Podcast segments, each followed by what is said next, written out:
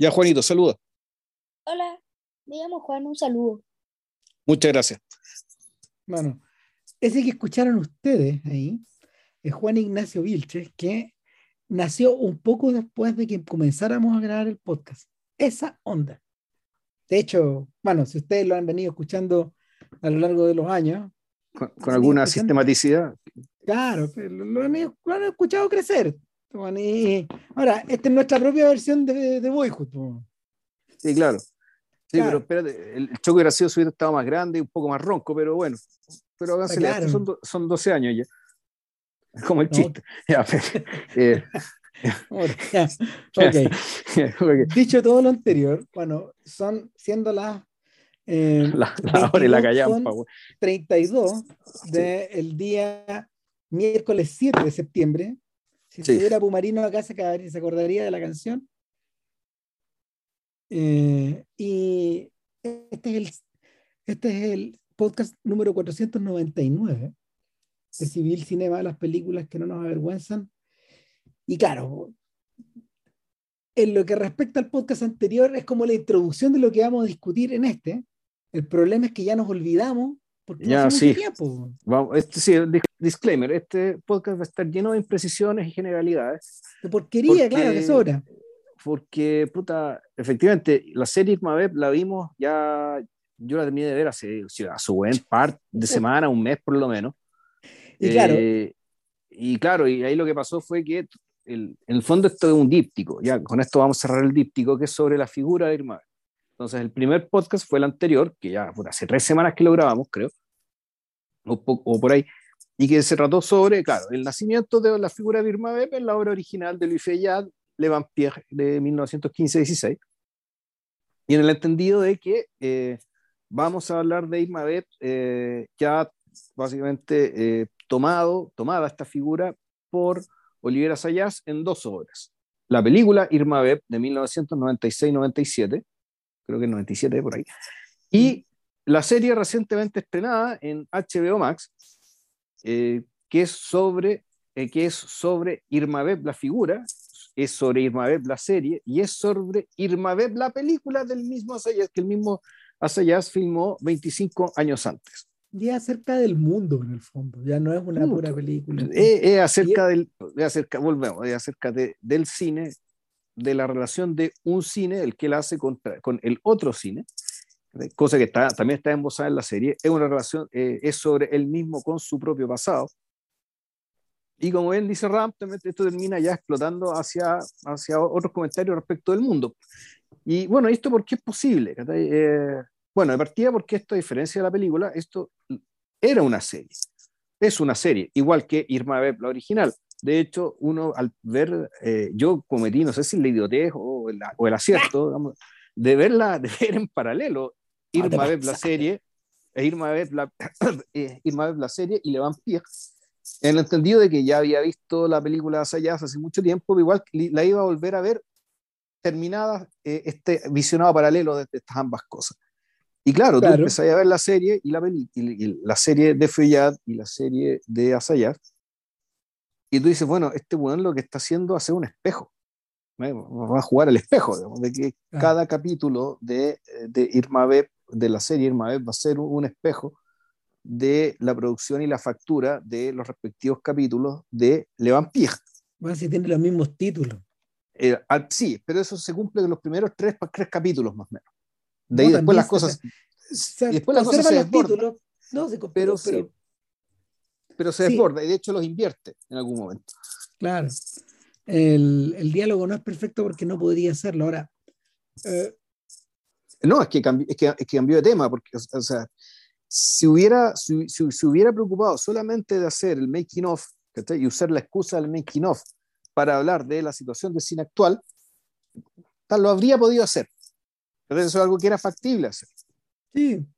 Pero sin embargo, ahí lo que termina pasando es que el, en algún momento la, el, la reflexión sobre el presente se termina comiendo lo que ocurre en la trama de Le Vampire hay que cerrarla, obviamente, y por eso es que en algún momento hay que, que hacer la boda terrible, el último capítulo y toda la vaina. pero claro, la, la progresión dramática, digamos, más que dramática, la progresión, la progresión temática y, y, de la intención que está detrás de, de Le Vampire, efectivamente, perdón, de, de Irma efectivamente se va para otra parte, que se parece más, eso sí, a la película que está entre medio, ¿ya? En la película de 1997. Ahora, ¿cómo hablamos de esto, Ram? No, eh, yo creo que yo creo que hay, a ver, yo creo que hay como hay que establecer dos cosas.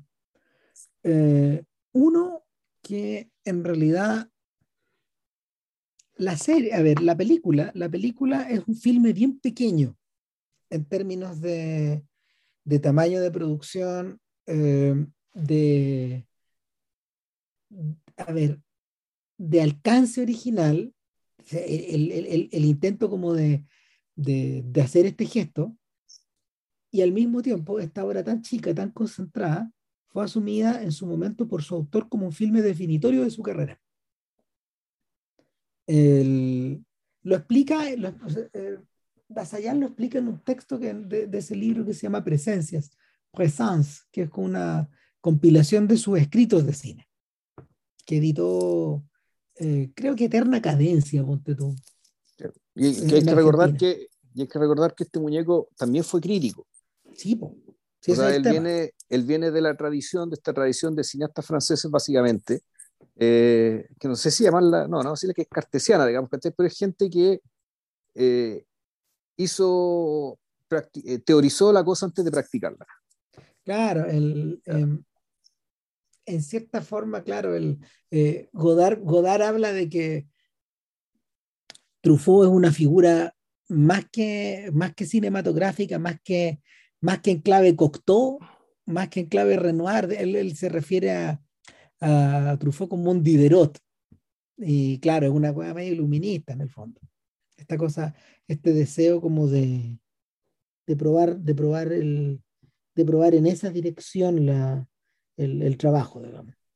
Crear, crear las condiciones para hacer el trabajo, para comentarlo y después hacerlo por hacerlo ellos mismos. Emprender el viaje. Ahora bien, eh, y ese Irma Beb, ese Irma Beb tiene esa forma. Este otro Irma Beb, la serie, es un, es un animal heterogéneo. Eh, en cierta forma es su espejo también, pero es todo lo contrario. Eh, más, que un, más, que una, más que un punto de definición, es un punto de llegada de un montón de cosas que le pasaron a, Sayas entre medio. Eh, en cierta forma, el, eh, Asayas parece darse cuenta que el gesto que él realizó en la película del año 96 eh, solo puede ser repetido en la medida de que tú realices una serie en el 2022. Eso es un poco lo que ocurre. a su manera. Ah, sí, sí, ahora, para sostener el, para seguir sosteniendo este argumento, Ram, yo creo que tenemos que definir, eh, o más que definir, caracterizar eh, cuál fue el gesto. ¿En qué consistió el gesto de la película del 97? A ver si es que, estamos, si es que los dos vimos lo mismo.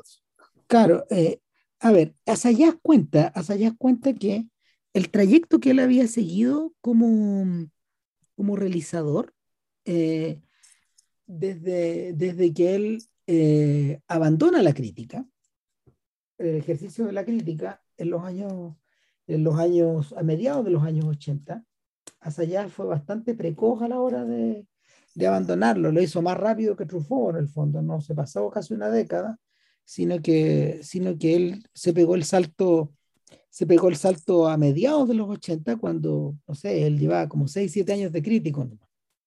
Él comienza a ejercerlo en Cayer y en otros lados a finales de los 70 como el hermano chico, lo habíamos dicho en el podcast de los de, en el podcast sobre Le Vampire. Era el hermano chico de Serge Danet, de Thierry Jus y Serge Tudiana y de toda esa gente que, que reflotó la revista en los 80 y le dio su segunda era de oro. Eh, en cierta forma, eh, la carrera que, la carrera que, que Sayas como que describió es una carrera, eh, hasta, ese, hasta, hasta ese instante, cuando ella llevaba 10 años más o menos dirigiendo, es una, es una carrera que va con, un, poco, un poco a contrapelo de la de Luc Besson.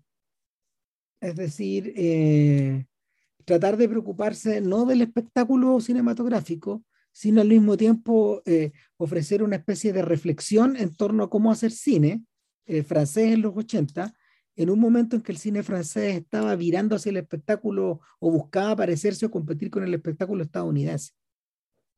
Y, es en ese punto, en, la, en ese punto donde eh, él deja de hacer estas películas reflexivas como en torno a personajes, eh, en torno a en torno a personajes re franceses. En el fondo la carrera de la carrera de Casallá se puede, se puede ver medio parecida un poco a la de Maurice Pialat, ¿cachai? Pero con personajes más jóvenes, con problemáticas más juveniles, en fin.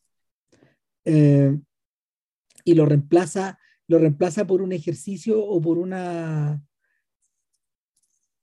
por un ejercicio de cinefilia, por un lado, pero tan extremo que un espectador de los 90 eh, prácticamente no es capaz, no, no, habría sido capaz de juntar, de juntar eh, los puntitos en el fondo de, este, de esta especie como de dibujo numerado. Eh, en parte, en parte porque la referencia que René Vidal, uno de los protagonistas de, de Irma Beb, el director que quiere hacer en el filme un remake de Le Vampire, eh, está trabajando con un material que en los 90 parece muy remoto. Es de 1915. Eh, estamos en un mundo sin YouTube, estamos en un mundo sin DVDs, estamos en un mundo donde la cinefilia, donde la, la cinefilia se alimentaba sobre la base de VHS y sobre idas todavía a los teatros de repertorio y a la cinemateca. Entonces, claro, es un material de alta especialización.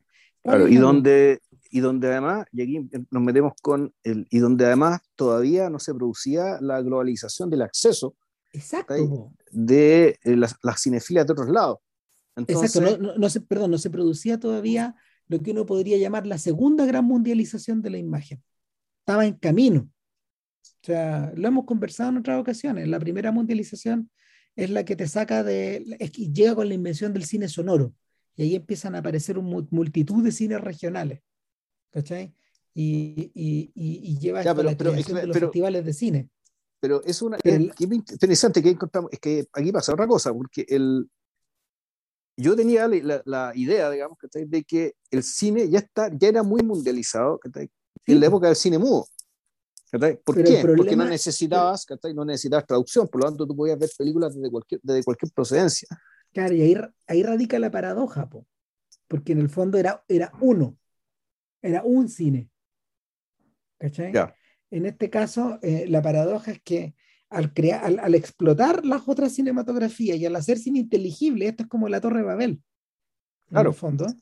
Claro, lo que tú haces visible, de alguna manera, es la, es la, es la aparición de, todo de, to- de todos estos filmes, es la aparición de todos estos filmes, es volverlos inaccesibles y después tenéis que crear las condiciones para que sean accesibles.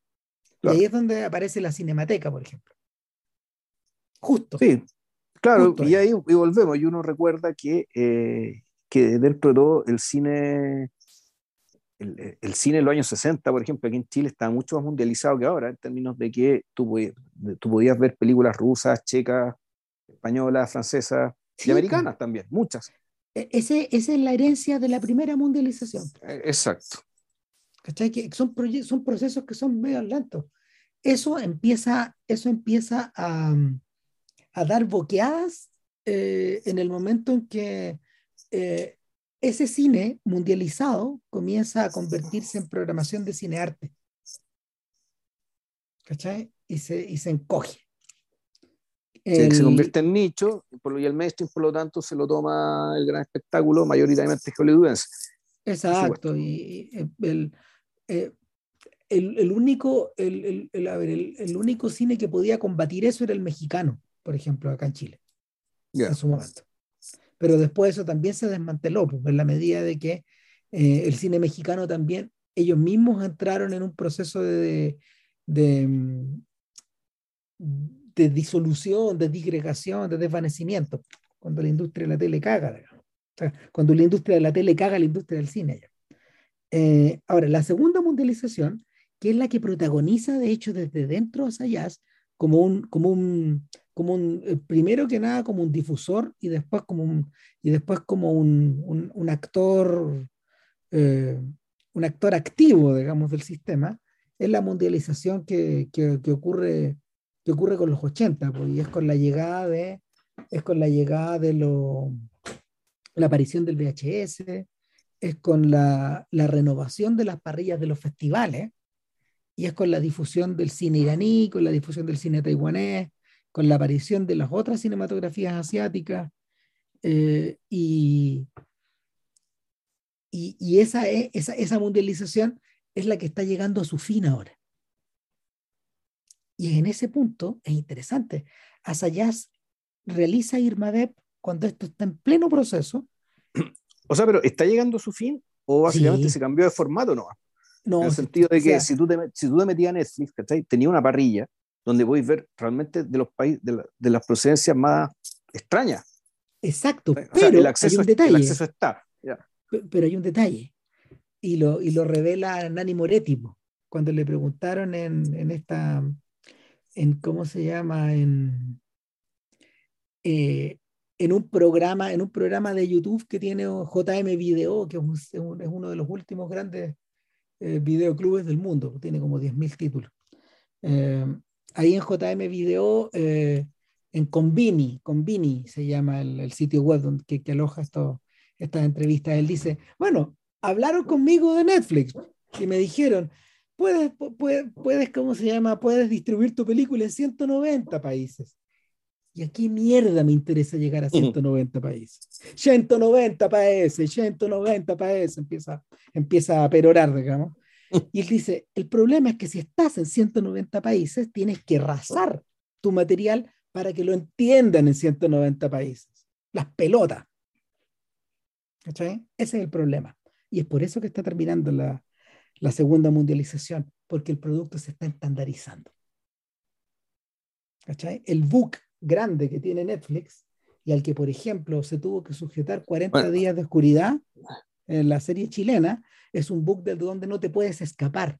Está Claro. prehecho. Eh, Entendiendo que estamos hablando de producciones originales, pero también es de las otras. Sí, pero cada vez menos, po, porque Netflix está corriendo solo para tener producciones por ahí de ellos. ¿Cachai? Y, y bueno, en la medida de que, eh, de, hecho, eh, no deja de ser irónico, como han dicho algunos gringos, como lo hemos comentado nosotros, que Irma Bep exista, en HBO Max ahora, justo cuando se le acaba de comprar Discovery Plus. Cuando no va a haber nunca más algo como Irma Bep en HBO Max.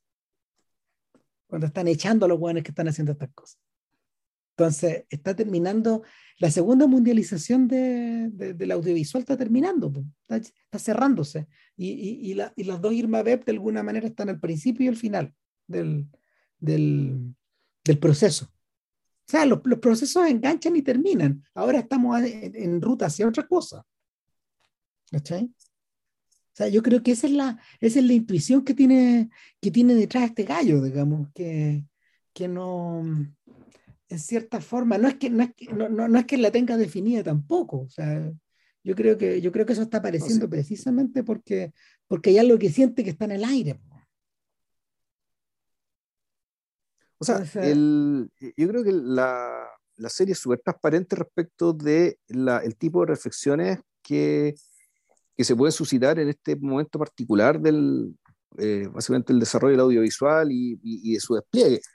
Ya, el, si mal no recuerdo, nunca se menciona dentro de las conversaciones, porque hay muchas conversaciones de este tipo a lo largo de la serie, eh, eh, realizadas por los mismos personajes, que Claro. en, medio, en medio del rodaje, este rodaje Irma Beb, de este, eh, y, de, este, ¿cómo se llama esto? De, de este elenco y este equipo internacional, donde tiene- tienes técnicos franceses, tiene la, esta, esta estrella que es, eh, Mira, uy, ¿cómo se llama? Mira, Mira.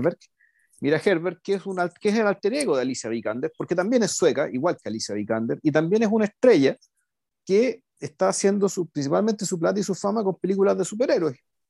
Y no, Alicia Vikander está haciendo su película de superhéroes, ¿o no? Eh, no, pero, eh, pero era, Tom- era, era, era Lara Croft en Tomb Raider. Ya, entonces es lo mismo. Ya. Claro, lo mismo. Para el caso es lo mismo. Entonces, y donde también tenéis una, tenéis una, una- actores alemanes, ¿cachai? Puta, equipo y actores franceses y gente que viene de otros lados. Eh, entonces donde empiezan a conversar respecto de, eh, del fondo de la naturaleza, lo que se está haciendo. Nunca aparece entre estas conversaciones, ¿cachai? El, el, la, la, la, reflexión respecto de la mundialización como, como fenómeno, ya sea en su inicio o en su cierre. No, tampoco aparece, la, tampoco aparece en la original, digamos. no, de hecho, de hecho, no, lo que, lo que es llamativo, lo que aparece en el original es, por una parte, la pregunta acerca de, volvemos, ¿por qué estamos haciendo esto? O sea, mm. ¿qué sentido tiene, tiene hacer Irma Beb ahora? O es otra pregunta. ¿por qué, otra pregunta, claro, ¿por qué es tan lejano? O, o sea, ¿por qué no suena tan lejano? ¿Por qué necesitamos? ¿Por qué, por, qué ¿Por qué el cine necesita en cierto momento volver a este clásico? Suponiendo ah. que sea un clásico. Bueno, entre medio, entre medio, la, así como, así como Le Vampire era increíblemente ignota en 1996, hoy día Le Vampire está en YouTube, disponible a un clic de distancia. y, y, la, serie lo hace eh, súper presente. No, pues sí, el clip es el clip de Irma más visto en YouTube cuando, cuando, cuando la capturan, cuando la adormecen, en fin. Entonces, e, efectivamente, hoy día, hoy día, paradójicamente, esto que sonaba tan ignoto hace 27 años atrás, está a la mano y ha vuelto a hacerse parte de la cultura con motivo de la omnipresencia del audiovisual y de la fragmentación del audiovisual.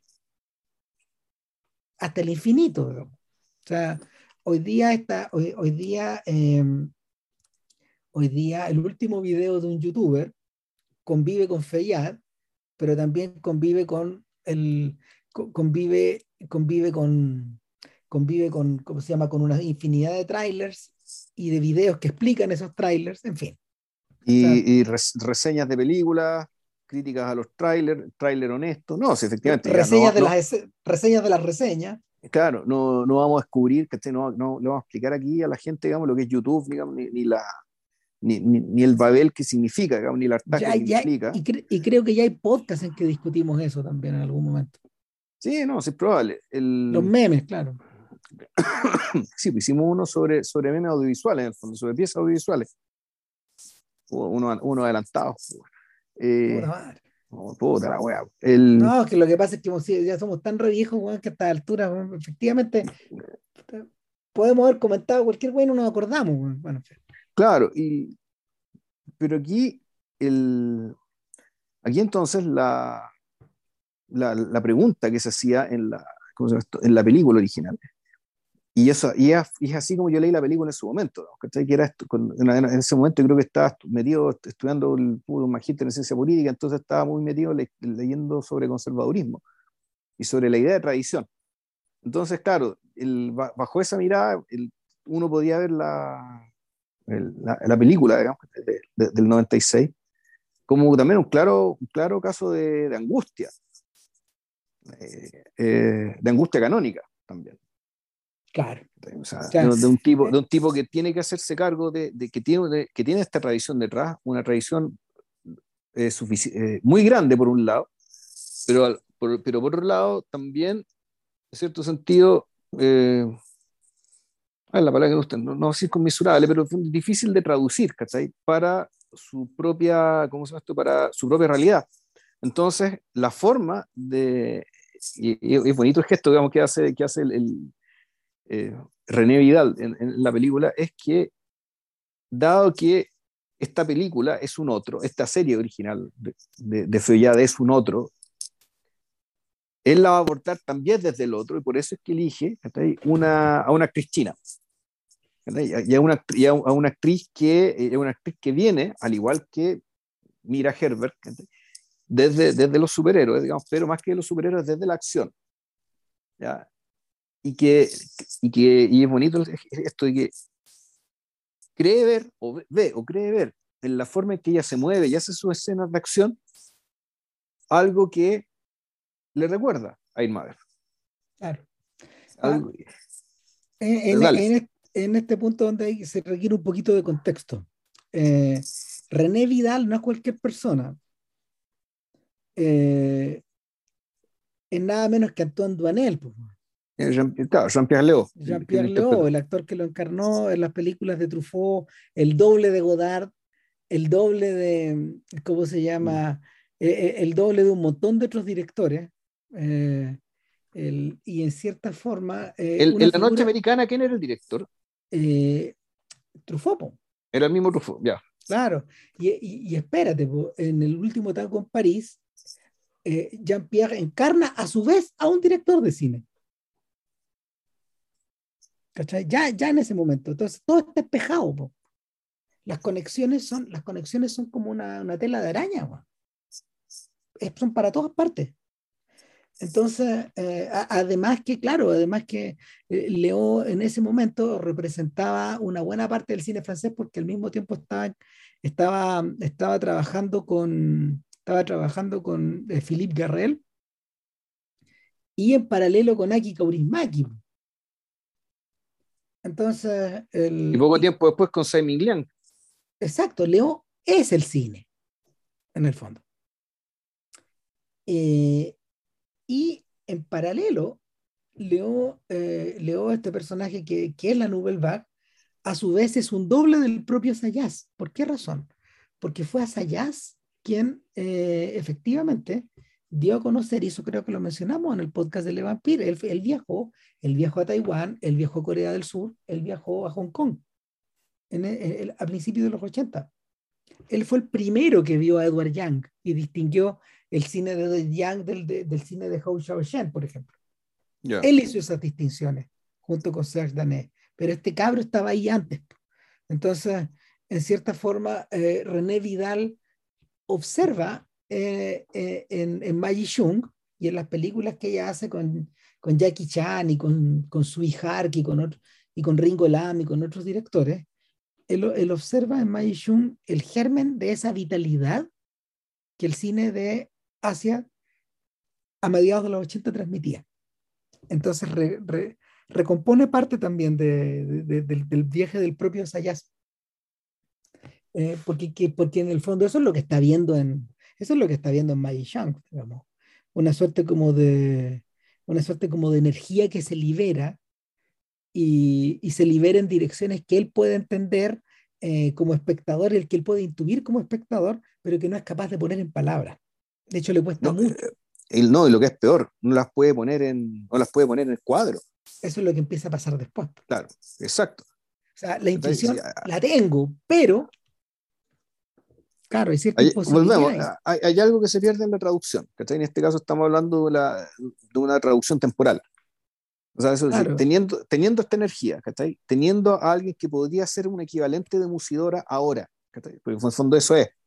Claro. Eh, alguien, que, eh, alguien que tenga la presencia, la prestancia, ¿cachai? la densidad de, de mirada digamos, y de actitud que tenía Musidora, que es, la que, es quien convirtió a Le Vampire en una obra inolvidable. Es, al menos esa es la lógica, es el supuesto, de la, es el supuesto que está detrás de la elección, de, de todas las elecciones que ha hecho Sayas respecto de, de, de esta película, digamos, y, y, y- y la- las dos veces que ha vuelto este mito, Claro, que de hecho se podría discutir ¿no? respecto a si efectivamente Le Vampire es Musidora y, y 10 más, digamos, como se dice en jerga futbolística, o en realidad hay más cosas, hay, hay más, que tiene una importancia un poco mayor. Pero claro, bajo ese supuesto, digamos, ¿cachai? bajo el supuesto de que eh, hay el valor, el tesoro estaba ahí, claro, él trata de recomponerlo, rearmarlo y ojalá tener un impacto, o una, una voluntad que ni siquiera está declarada, una voluntad, creo que más bien, más bien escondida, de su, eh, mejor dicho, tácita, digamos, que se manifiesta en sus decisiones, en un contexto en que, y aquí la película, eh, parte de las digresiones de la película te hablan, por un lado, de una tendencia muy fuerte de la crítica francesa y el público francés de que el cine tiene que ser espectáculo, digamos, que tiene, que llevar gente al cine, punto. ¿ya? Y, ahí aparece, y, hay un, y ahí hay una, un- una entrevista de un, de un crítico periodista insoportable, ¿cachai? donde básicamente allá de, de, de estar cobrando cuentas a algunos cuantos, digamos, ¿cachai? de sus colegas. Y por otra parte está esta, esta escena que es muy extraña, weón, ¿cachai? que cuando van a una fiesta y donde están mirando películas experimentales de compromiso político de los 60, que está con, Sí, con música de Silvio Rodríguez, ¿cachai? que el, el que y, y te lo termino rapidito Ram, eh, donde la aparición de este cine con esta música que es una canción de Silvio Rodríguez que La Tierra está pariendo un corazón, que no me acuerdo cuál es el título exacto de la canción. Eh, la aire está pariendo un corazón. El aire está pariendo, eso, la aire está pariendo un corazón. Y, y donde la, la película, el movimiento de cámara, digamos, y el, manejo de los tiempos y de los silencios, que hace que tú ves esto y en el fondo hacia allá lo que está mirando es, son las ruinas de Luxor. Está mirando escombros, digamos, que merecen el mayor de los respetos. Tú decís, esto puede ser chunga, no, no, esto no es chunga, aquí hay mucho respeto. Pero respeto por una ruina. Al punto de que estas ruinas en la serie ya no aparecen. En la serie, esta, alusión, digamos, si hubo que volver a esto, no fue necesario, porque al templo de Luxor ya se lo tragó la arena. Es que en el fondo hay una contradicción, porque eh, eh, en la intuición de Vidal hay una contradicción, hay algo que él cree, a ver, él está en lo correcto y al mismo tiempo está errado. la voluntad de traer a Maggie Chung desde Hong Kong y la curiosidad de Maggie por participar en un proyecto así, atestiguan la increíble diversidad de la segunda mundialización. Eso es, sin embargo, como dice JP recién, hay algo que se pierde en la traducción. Es decir, la mundialización es, pero no es. O sea, y, interesante, y, y, las, motivaciones que son análogas, en todo caso, las motivaciones de Mira, de Mira Herbert y de Maggie Chung, en el fondo de salir de donde está la mundialización también permite eso. O sea, permite, le permite a los artistas, a los cineastas y a los actores, a hacer otro tipo de cosas. Claro, pero... Pero, pues, efectivamente, algo se pierde en la traducción. Sí, pues, es un imposible al mismo tiempo. Claro. Eh, el que ha meditado una y otra y otra y otra vez esto, el dueño en el fondo, el, el que tiene el copyright de esta weá es Godard, para variar, digamos. O sea, es cosa de, es cosa de ir a ver, no sé, pues el elogio del amor, cuando agarra para cuando agarra el tandeo a Spielberg, nada menos. Eh, porque después de la lista de Schindler hay que filmar otro filme, hay que hacer otro filme del holocausto, dice, dice eh, Spielberg and Company, que es la, es la empresa que, que, está ahí haciendo el lobby para eh, recolectar las experiencias del holocausto de eh, una pareja de ancianos que sale en la película. Y, y, claro, en su momento, bueno, los gringos lo interpretaron en clave de ironía, pero en realidad Godard es serio con eso, está hablando en clave de tragedia.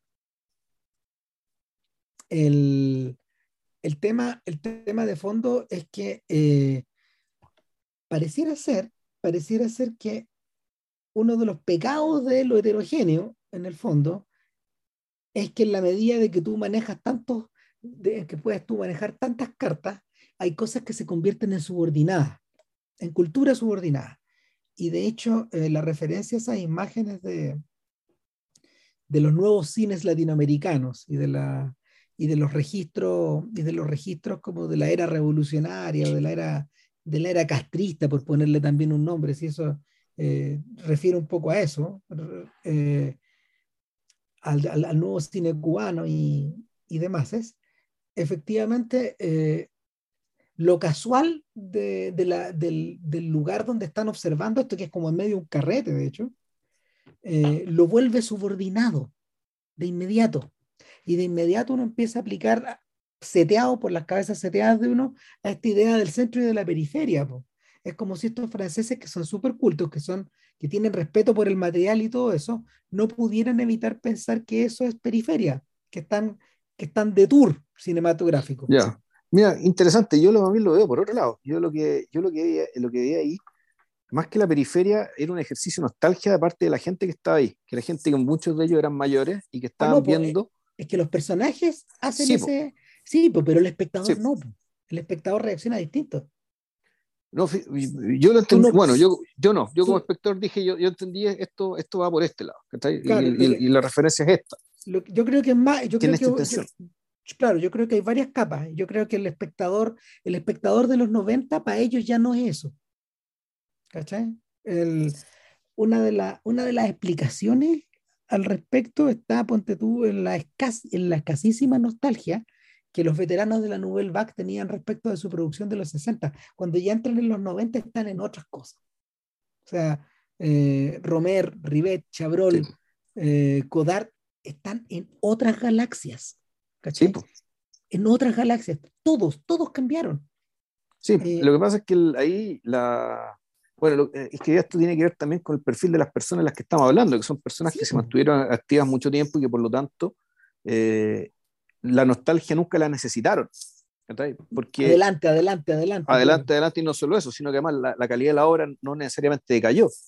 O sea, generalmente, generalmente se mantuvo o incluso se superó, digamos, respecto a lo que hicieron en los 60. Entonces, yo lo que veía, esta nostalgia no era nostalgia por el cine, sino que nostalgia por un mundo. Y una nostalgia por la juventud también. Eh, Ahora, algunos de ellos, no todos, digamos. El, el, eh, no me refiero al cineasta, me refiero a lo que significa Esta, esta capsulita, esta escena de, de gente viendo estas películas de, de, nuevo cine cubano, de lo que sea. Claro, hay una referencia extra y, y es que eh, esas películas, esas películas eh, fueron abanderizadas por Positif y por, y por, y por Cayer justo cuando giran a la extrema izquierda, ambas revistas, a finales de los 60 tanto que Cayer deja de publicar fotografías, porque como buenos maoístas, solo texto. La revista se va al carajo, cuando, cuando Tubianá, Jus y, y Danela vuelven a, eh, hacen el mea culpa y vuelven a poner fotos, la revista estaba saliendo como si seis números al año. Estaba hecha pelota. Entonces, solicitando de rodillas, eh, tú no ves los avisos, por favor suscríbete, como que con esas, como, como, que con esos términos estaban apelando a, mantener la revista viva después de 20 años, de veintitantos años de fundada. Ahora, el, punto es que eh, el, tal, como, tal como tú decías, esas son las ruinas de Luxor, son, son, ruinas que, son ruinas que se pueden visitar, pero en las que no podéis volver a entrar. Entonces, en cierta forma, nuestro René Vidal, que convoca a Maggi desde Hong Kong, él mismo también asume su condición de ruina en algún momento. Patalea, lucha contra eso, pero efectivamente, este, ambiente, este ambiente del cine como espectáculo que se está empezando a, a generar a su alrededor y ante, ante el cual él reacciona recuperando el primero de los grandes espectáculos, que es Le Vampire. Claro. Eh, efectivamente, claro, pues lo condena, lo condena la, lo condena la incomprensión y, y, lo condena también un poco al ridículo. El, puta, sí, el fondo de lo que él planeaba era, era el gesto que yo creo que resultó a medias, digamos que está en términos, no en términos de calidad, pero sí impacto de lo que pudo haber sido, no sé, pues tú cuando conversamos, cuando apareció el Beowulf, esto de que, de, de, que una de las primeras películas 3D propiamente tales sea la, la historia de una de las historias de aventura original. La primera. De aventura de acción original. O sea, no es necesariamente la primera, eh, porque bueno, es la primera, pero ir efectivamente a, a, un, a, un, a, un, a una historia fundante. ¿ya? Usted puede decir, no, pues, en realidad la Iliada, no, no, está bueno. Pero no, ya buenos asumieron, digamos, eh, asumieron, digamos, la, la herencia germánica y anglosajona más, que la, más que la griega, y por lo tanto, pues hicieron Beowulf, ¿cachai? Eh, para hacer la primera película 3D probablemente tal. Yo creo que ese es el gesto de Gaiman, digamos. O sea, Gaiman es el que entiende eso, y por eso, por eso la, la, la tuerce por ese lado, porque es una versión postmoderna también de, de Beowulf, que es una película de podcast a todo esto. Sí, pues. El, entonces, el, el, el, hecho de que eh, de que Vidal haya hecho el intento de revivificar el cine con esta Irma B proveniente de China, donde había una energía que, que aquí estaba perdida, o estaba agotada, o estaba olvidada, pero en un contexto de extremo estrés, Puta, termina generando naturalmente la debacle que nosotros vemos. Y la película, básicamente, lo que, la, historia de la película Irma es la historia de esta debacle. De una debacle que, que implica que implica, claro, un fracaso artístico, pero que a la vez, eh, y esto yo creo que la, de, aquí viene como la continuidad que con Personal Chopper y, y después con, eh, con, ¿cómo se llama esto? Con Irma la serie, eh, ya tiene que ver con básicamente con la, por decirlo así, cosificación o captura del concepto de espíritu o de presencia, que, que, que, no es casualidad que, que sea digamos, el, el, título del libro Sayas, Pero sí, efectivamente, Ram me retar porque me estoy adelantando. Bueno, Pero no nos adelantemos Ya. No, lo que pasa, lo que pasa es que, ¿cuál es el contexto donde se está produciendo esto? Este, el- está- está- se está produciendo en, en- en el, en un momento bien particular del cine francés. Se está produciendo de cara a los 100 años del cine, primero que nada.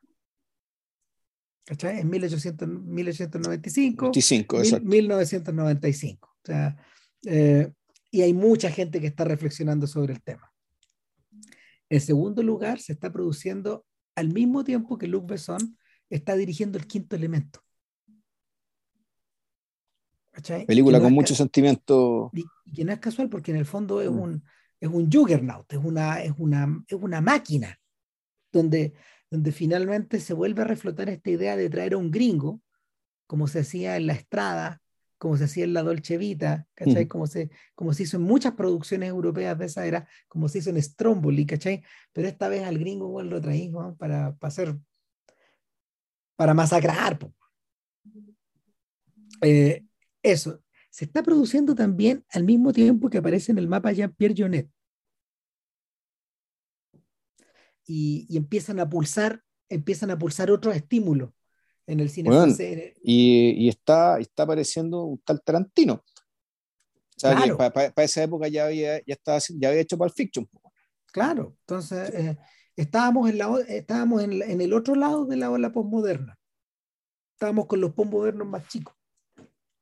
Entonces, el, en, es en ese punto, en ese punto donde, donde Assayas eh, tiene una intuición. Él dice, bueno, quizás, quizás de cara a los 100 años del cine sea momento de ser reflexivo y sea el momento de intentar una, una obra al estilo que muchos de mis colegas han realizado en Francia, una obra acerca del medio, una obra acerca del hacer y el crear. Eh, hay, hay muchísimos ejemplos, Pacharmano. Lo- el más famoso de todos, obviamente, es la, la Noche Americana, que es la película que ganó el Oscar para Truffaut en el año 74, digamos. Sea, Truffaut, Truffaut eh, logró lo que había logrado Kurosawa, lo que había logrado Bergman, lo que había logrado Buñuel, en fin. Ganó un Oscar. Eh, y es una película, es una película que, interesante, no es un filme dramático, es una comedia. Es una comedia. Es una comedia dramática. Tiene costados dramáticos, pero al mismo tiempo es muy amable y a veces, a veces es ridícula y a veces es banal también.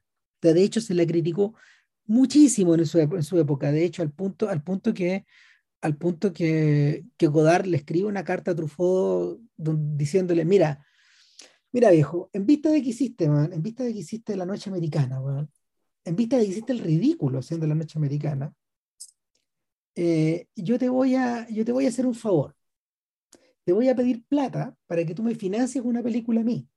Y de ese modo puedas espiar la culpa de haber hecho esta mierda.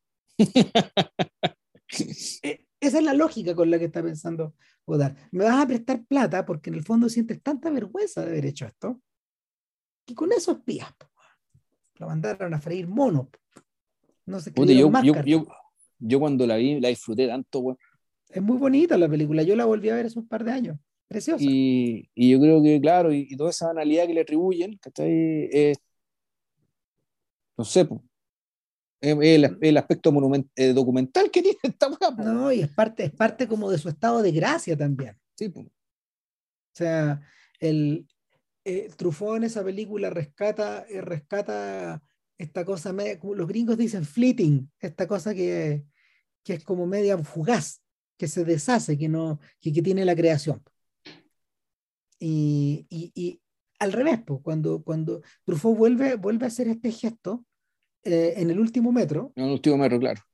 y esa vez es un, es un drama que tiene elementos cómicos, que tiene elementos livianos. Es al revés, es la Claro, pero, inversa. pero como está, está metido durante la ocupación, la cosa nunca puede ser completamente ligera.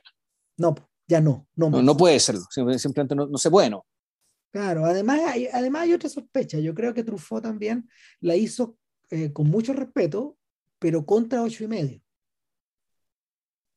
La hizo en contra. O sea, no, no, no puedo hacer, día y diez años después, no puedo hacer una película confesional como Fellini, porque todas mis películas de algún modo son medias confesionales, pero tampoco voy a adoptar este tono, este tono medio elegíaco, no, no, no, no, no se me da nomás. Entonces, a lo que revirtió fue a un ejemplo anterior, que, que en el fondo es, el ejemplo canónico, que, que, es la carroza de oro de, de, de Renoir, que es, la, es, e, es, una película, es una película hecha con muchos actores distintos acerca de la creación de una obra de teatro, del montaje de una obra de teatro, pero en el siglo XVIII. Uh, ya, tengo película para ver, para buscarla. No, la... no ese, ese, filme, ese filme es fascinante, es un monumento. O sea, tanto que la productora de Truffaut se llama Le Film du Carrosse. Ya. Yeah. Claro, entonces, el, el, esa es la, es, es, para, para, para Truffaut, esa era la reflexión definitiva acerca del crear. Y no está tan lejos de la verdad. Sí, sí, sí, sí se anda por ahí. De hecho, el propio, el propio Renoir intuyó que eso era el comienzo de, de, de una trilogía que, que, tenía que acabar efectivamente con que tenía que acabar efectivamente con French Cancan. Cancan, yeah. que, que, es sobre lo mismo, pero aún es más ligera. ¿Y la del medio cuál es? Eh, Elena, Elena y los hombres se llama, con Ingrid Bergman. Yeah. Claro, y es sobre una actriz. Entonces, la, la, la, las tres películas de algún modo giran en torno al mismo tema. No me acuerdo se llama la trilogía y la representación, ya no me acuerdo cómo le ponen estas pero, pero claro, esos tres, esos tres filmes también están en colores, que era la otra vuelta interesante que, que, que, que Renoir le agregó. Entonces, eh, obviamente, como Asayas hace sus tareas, él sabe que está, están todas estas referencias cruzadas para atrás. Él sabe que en el fondo está haciendo un remake de la carroza de oro al mismo tiempo. Porque todas refieren para allá. Entonces, el, claro, eh, el, el, problema es que, al contrario de lo que sucede con todos esos filmes madre, Irma Web es el relato de un fracaso, del no poder hacer esto. Y, y, y, de no ser comprendido, eh, no, no, mira, ni siquiera de no ser comprendido, de, de, ser barrido para un lado, en el fondo, porque lo que le sucede, lo que le sucede a Maggie cuando llega, en el fondo, es que ella empieza a hacer su proceso, ella empieza a imbuirse de, este, de esta presencia llamada Irma Beb, en la medida de que, en la medida de que Vidal, en la medida de que Vidal continúa intuyendo esa presencia, pero no la puede plasmar. Entonces vemos, vemos escenas donde, vemos escenas eh, del cine dentro del cine, de, de, la filmación de la película. Vemos escenas de la preparación, vemos escenas del, de, la, de la trastienda, eh, nos enteramos un poco de, de la multitud de, teleseries que hay al interior, digamos, de, esta, de estas historias, y de las envidias, de, de las maledicencias, de la pequeñez de un montón de estos hueones que andan dando vueltas. Eh, al mismo tiempo nos enteramos de, de los affairs, de los deseos, de las adicciones, de, de, las, de, las compulsiones de esta gente que está permanentemente entrando y saliendo de estos proyectos, creando al servicio de otros, pero también creando para sí mismos. Eh, a ratos, de hecho, eh, el filme semeja, por ejemplo, un encuentro romeriano, cuando están haciendo el carrete, eso es romero, no, güey. Sí, ¿Cachai? Hasta los físicos de las personas son romerianas. Es muy bonita la idea. Y, y, por otro lado, por otro lado eh, en, eh, cuando, todo lo que tiene que ver con Vidal eh, es Philippe Garrel, es el mundo de Garrel, es el mundo de estos personajes arrebatados, desbordados, incomprendidos, que, que, que en el fondo zapate, que le zapatean en la cabeza a las otras gente, digamos, gente insoportable también. De la, que, también eso recuerda a Pialá. Hay un montón de cosas que, que, que van como pulsando y es como que en el fondo no es que a Asayas las esté citando, a mí me da la sensación de que Asayas de alguna manera las está invocando. El... Sí. Ahora, es, es interesante que, la, que esta historia del fracaso, en cierto sentido, también el, eh, no sé si que, que, que, el fracaso o, la mejor, o la pérdida de atención que hay, porque el, el, aquí lo que hay es que es la historia de un fracaso. El fracaso, sin embargo, la, las causas de este fracaso se explican bastante pronto digamos, respecto de la, de la, incapacidad del director de llevar a cabo este, este, esto, digamos, ¿cachai? Con Capitán Ahab, ¿cachai? Que básicamente el, el, la ballena fue más grande que él, ¿cachai? Pero eso te das cuenta bastante pronto, ¿cachai? Y la película también se da cuenta bastante pronto, al punto de que en algún momento eh, ser que la miré la película, incluso no mucho, no mucho desaparece, desaparece, desaparece. Y todo trata sobre nuestro personaje, sobre Maggie Chung, sobre esta Irma Ver, y, y, que nosotros nos dimos cuenta, que al ver la película por primera vez, qué mujer más linda, qué mujer más linda, que efectivamente era porque Asayas le estaba filmando de una manera para que sea lo más lindo posible, porque este sujeto estaba más enamoró de ella y se casó con ella. Exacto. Eh, eh, es cierto. En presencia hay un artículo acerca del proceso de Maggie Chung, pero es un artículo, es una carta de amor, po. Claro, y, y, al punto que la, la misma película, no vamos a decir que fracasa, pero se desvía en su interior. Dice, se ve, es evidente. Eh, la película que empezó a hacer Asayas es muy distinta que la película que terminó haciendo. Una, una, de, la, una de las acusaciones que eh, Godard eh, desliza en su carta a Truffaut es, mira, no te voy a perdonar que hayas tenido a Jacqueline Bisset en pantalla, que te la hayas tirado fuera de pantalla, pero que en la pantalla no te la tiras, ¿Cómo es la weá? ¿Cómo es la? O sea, o sea no, sé, coherente. Te la tiraste afuera, tíratela adentro. Cacha. Eh, eh, esa, es la lógica con la que Godard en el fondo está lidiando y eh, trasladado a la trasladado como al ¿Cuál es la lógica que está detrás? ¿Cuál es esa lógica? La, la, lógica es una lógica, la lógica, esta es la lógica mantener masculina. No, no, no, no, no es la lógica, no, no, no, no, no, no, no, no, no, lo que pasa es que... Esta weá que si, si, te lo, si lo pusiste, tenéis que decirle al mundo que lo pusiste. no, no, no, no, hiciste la vega. No, no, no, no, es, esa no es la lógica, es al, ah, como siempre ocurre en Godard, está todo dado vuelta al revés, está todo dado vuelta por la, la camiseta está dada vuelta al revés. En el fondo lo que le está pidiendo, lo que le está pidiendo Truffaut Bisset, Bisset es, una, es un accidente y lo que le está pidiendo Truffaut es la coherencia al revés. O sea, eh, vive de la misma manera en que filmas. Eso le está pidiendo. O sea, eh, eh, Godard es incapaz de decir las cosas al derecho. Vive de la manera en que filmas. Eso le está, eso le está diciendo, básicamente. O sea, no te la tires, po. Eso, eso, eso le está diciendo. ¿Cachai?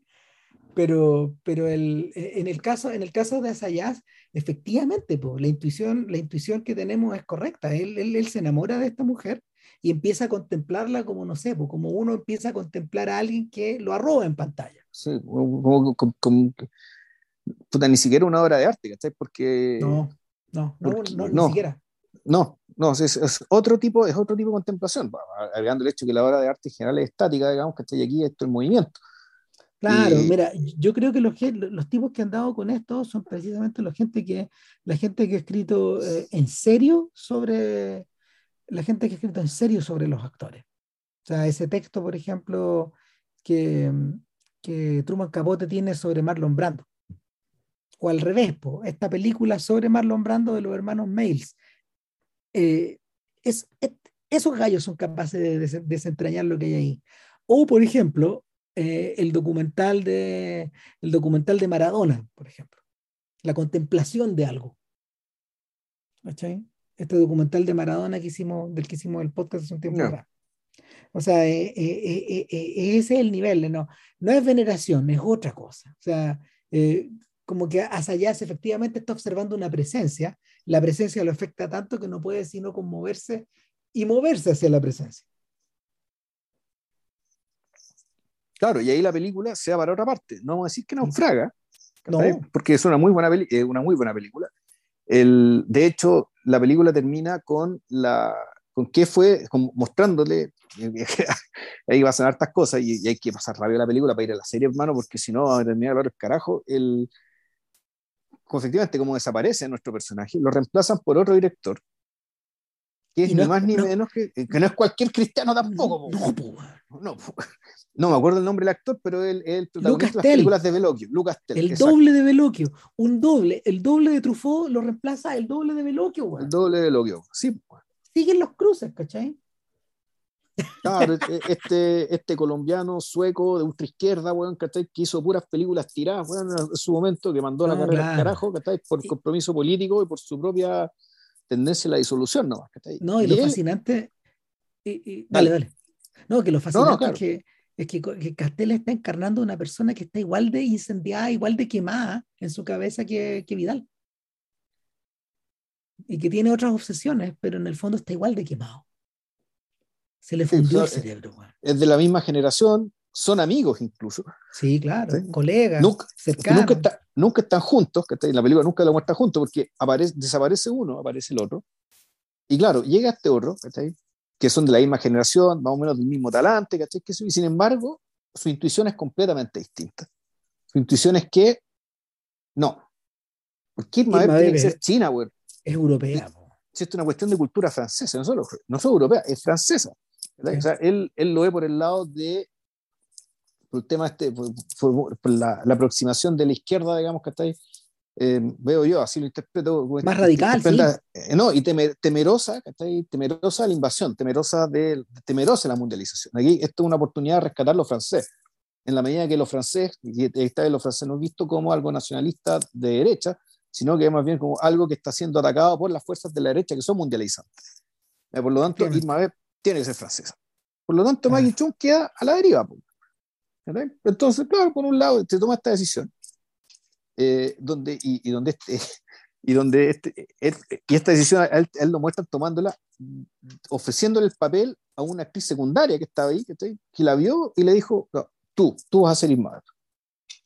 ¿Cachai? Claro. una, claro, una actriz muy bonita, muy joven. Y, y donde no se insinúa la posibilidad de una seducción, ¿cachai? En la película misma, pero uno que más o menos sabe cómo, sabe cómo es la cosa, ¿cachai? Eh, entonces, bueno, esta, esta escena se ha dado muchas veces a lo largo de la historia del cine y que no necesariamente en este talante. No necesariamente de esta manera. Mm. Aquí hay un cruce más. eh, no puedo sino evitar pensar que, que eh, Asayas probablemente se inspiró eh, en una película de, ¿cómo se llama? En una película de, de- que, que Chabrol filmó el año 90. Doctor M. una adaptación de Doctor Mabuse Ya. de, de- de Fritz Lang. Doctor M, que, que al mismo tiempo juega con la idea de M, po. Sí, pues. claro, y, y- sea, en el funde, funde, la, funde los dos mitos. claro, y adivina quién protagonizaba la película. ¿No que es Lucas Tell? No, Jennifer Beals. Ya. Ah, Alan Bates es el Doctor M, Jennifer Beals es una de las protagonistas, pero también está Andrew McCarthy, ¿cachai? Eh, Es, lo- es la- el, el mismo gesto, po, el mismo gesto. Tener a la actriz de Flashdance haciendo Doctor Claro. M equivale a, equivale a que Maggie Chung viaje weón, desde trabajar con Ringo Lam weón, a hacer una película con, con René Vidal. Ese es el gesto. Yo creo que, yo creo que eso, eso ocurrió el año 90. Yo creo que la idea de hacer Irma Vep, de, de esa lógica viene de ahí. Ahí le rastrearía yo. ¿Cachai? ¿Por qué chucha hacer Doctor Mabuse otra vez? ¿Cómo lo Claro. sustentas? De hecho, en, la- en las críticas de la época, Claro, pero hay una diferencia. en las Hay críticas de la época hacían visible el problema. Claro. No, y aparte hay una diferencia respecto a la comparación, porque en el Doctor Mabuse, yo no me acuerdo del, de la- del protagonista, de la, del personaje femenino del Doctor Mabuse. No, po. Por No, lo tanto, pues, el es hecho que- que, hayan llevado, que hayan llevado, digamos, ¿cachai? A esta llama incandescente que era Jennifer Bills, digamos, ¿cachai? En Flashdance, porque supuestamente tenía algún tipo de energía, ¿cachai? Ta, da lo mismo, ¿cachai? Porque no iba a llenar los zapatos de Irma Vep, ¿cachai? Porque yo no sé, no me acuerdo cuál es el personaje femenino. O sea, el, el- el hecho de hacerlo respecto a Irma Vep es porque Irma Vep es la figura, digamos, de, de, Claro, no, estamos tam- hablando de eso. pero también es lo ridículo de, re- de rehacer esta weá en otros contextos. A O sea, menos no, que lo diga. no es necesariamente ridículo, a menos que, claro, tenga una muy buena razón para ello, digamos. Y uno no puede, no, no, no da, no da. O sea, puede haberla, sí puede, puede, puede, puede, si mal que mal, no sé, porque está ahí el. Pero nómbrame algo que, o sea, eh, no, no, hay, no, hay, no hay ejemplos. po. O sea, uno podría pensar ya, el Nosferatu de Herzog. Es que esa es otra cosa. po. Eh, no, pues, está retomando un clásico, te lo transporta para acá, naturalmente que lo, ¿cómo se llama? Lo reviste otras cosas, otros ritmos, que está ahí, otro, está en colores, digamos, que eh, o sea, se, puede hacer, ¿cachai? Eh, con elenco medio internacional, ¿cachai? el tema, lo importante aquí son las razones, ¿cachai? En el fondo, ¿el para qué? Entonces, el, a priori no lo descarto, generalmente le voy a salir con las pelotas ridículas, digamos, que Si es que tus motivaciones son espurias, pero si, si tenía un proyecto bien pensado, bien razonado, con razones con, eh, con, con buenas intuiciones, eh, sí, puede salir algo. Es difícil, pero puede pasar. El, ahora, eh, Asayas, eh, básicamente Asayas este, no es que te dice que, que, no es que te diga que necesariamente va, va, a ocurrir o va a salir algo malo, digamos, yo creo que tal vez la decisión que toma es que el, y, en la exploración yo creo que de, de todos, digamos, respecto a Ana Karenina, es que el, interés está precisamente en las familias que se quiebran, son, son, las 100 razones por, por, las cuales las familias son todas miserables, son miserables, cada familia es miserable, y, y ahí está, y, el interés está en, bueno, es, los detalles que hacen por qué este proyecto falla, por qué este otro falla, por qué este otro falla, porque los exitosos son todos iguales. No son, intereses, no son interesantes como el, el proyecto mismo, la versión del proyecto tal vez. El, claro, y pueden proyectarse en todas las pantallas del mundo. Claro, claro y, y entonces, el, pero lo interesante de, de, que esta película, digamos, que termine siendo un fracaso, y, y, es que el, así viendo y viendo la película, es precisamente que qué es lo que queda de este fracaso. Eso te iba a decir. ¿Qué es lo que queda? Bueno, y lo que queda, volvemos, es la presencia. Plasmada en una escena mm. icónica donde en, la que, en la que poseída por el espíritu de Irma Beb o por la presencia de Irma Beb, nuestra Mai Chung, disfrazada con un traje de látex, comprado en una tienda, en un sex shop, claro. y readaptado para la película, eh, emprende su propia, su propia, ¿cómo se llama?, aventura, y se mete a escondidas en una pieza de hotel donde hay una mujer desnuda, volvemos a Hitchcock, claro. Eh, teniendo una crisis, y ella aprovechando ese, esa, esa, ese instante como de descuido de la mujer, que está como en la cama probablemente hablando con un amante que la ha dejado plantada, que no ha llegado a París a encontrarse.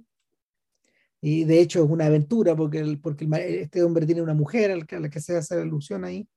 Eh, en ese punto donde ella va y llega al joyero de esta mujer y sustrae un collar y luego, se, luego sale de ahí y, y, y, llega, hasta el, llega, hasta el, llega hasta el, hasta el techo. A la azotea. Hasta la azotea y se encarama, se encarama en los techos en medio de la lluvia y deja caer, el, deja, deja caer al suelo esa, ese, ese collar, digamos.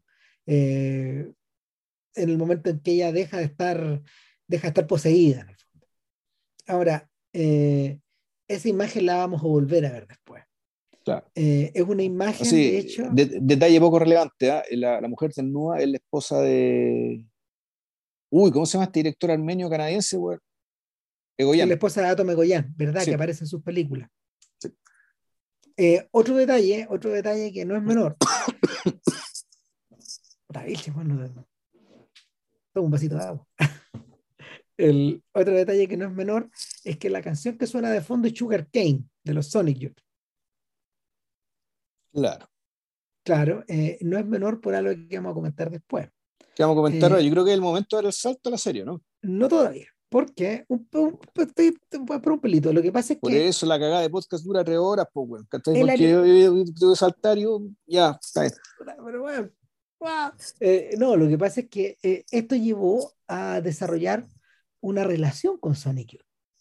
Quien más tarde, quienes más tarde hicieron el score de Dream Lover no, de Demon Lover de, de Sayas. Y no estoy seguro si algún otro más, digamos, pero, pero Demon Lover seguro que sí. Y, y por eso digo, por eso quería hacer el salto a, la serie, porque Thurston Moore, eh, vocalista, no sé, si, no sé si el líder, claro, pero es vocalista. Sí, el líder. Y el principal, y el principal compositor de la banda, ¿no? Sí. Ya. De Sonic Youth es quien hace la música de Irma la serie. Eh, son esas cosas que atraviesan de una serie a otra. Eh, claro, y Sonic Youth hoy día es las ruinas de Luxor. Ya. Sonic Youth ya no existe, son ruinas también. Y, y Moore, y Moore las, las, las considera unas ruinas también, ya está en otra, digamos. No, solo explorando- tenor, sino que además, no, y, y si lo pensáis bien, en realidad prácticamente toda la música que se hace con instrumentos eh, analógicos, ya todo eso es Luxor ahora. Sí, son las ruinas. Sí, Entonces, pues, bueno. Entonces, el, el- ha pasado, no, no solo ha pasado, no solo ha pasado mucha agua bajo el puente, han pasado galaxias bajo el puente desde entonces. Eh, el, una, una lo, último detalle, ¿qué es lo otro que queda de Irma Beb? Queda una secuencia de material masacrado por Vidal que él logró editar antes de salir del proyecto y que refiere a, eh, son, son, in- son instantes reelaborados de lo que él alcanzó a fil- filmar, completamente descoyuntados, eh, quebrados, violados, eh, rayados arriba y que, y que refieren, no sé, pues, a las manipulaciones de un cuanto hay de cineastas, de cineastas experimentales, sobre todo estadounidenses. En Sí, parte, pues, Braga, Morrison, digamos, ese tipo de gente. y, y, y Kenneth Anger. Sí. O sea, el, el- a, los que, a los que de alguna manera eh, Asayas entrega y resigna el final de la película. Ok, esto ya es terreno de ustedes. O sea, este mundo, este mundo fragmentado, este mundo, este mundo hecho, este mundo hecho trizas. La historia del cine, sí, es esto también. Pero o sea, es, es esto otro, pero sobre todo es esto. Lo que está, lo que está subordinado en el fondo. Estas son las cosas, estas son las nuevas cosas subordinadas. Estas son las futuras ruinas. Es un poco esa la, la sensación que te, que te va quedando. Eh, eh, de que de mí de- parece estar diciendo allá, no van a ver una película, no van a ver Cinema Paradiso, no me hueve. No me hueve.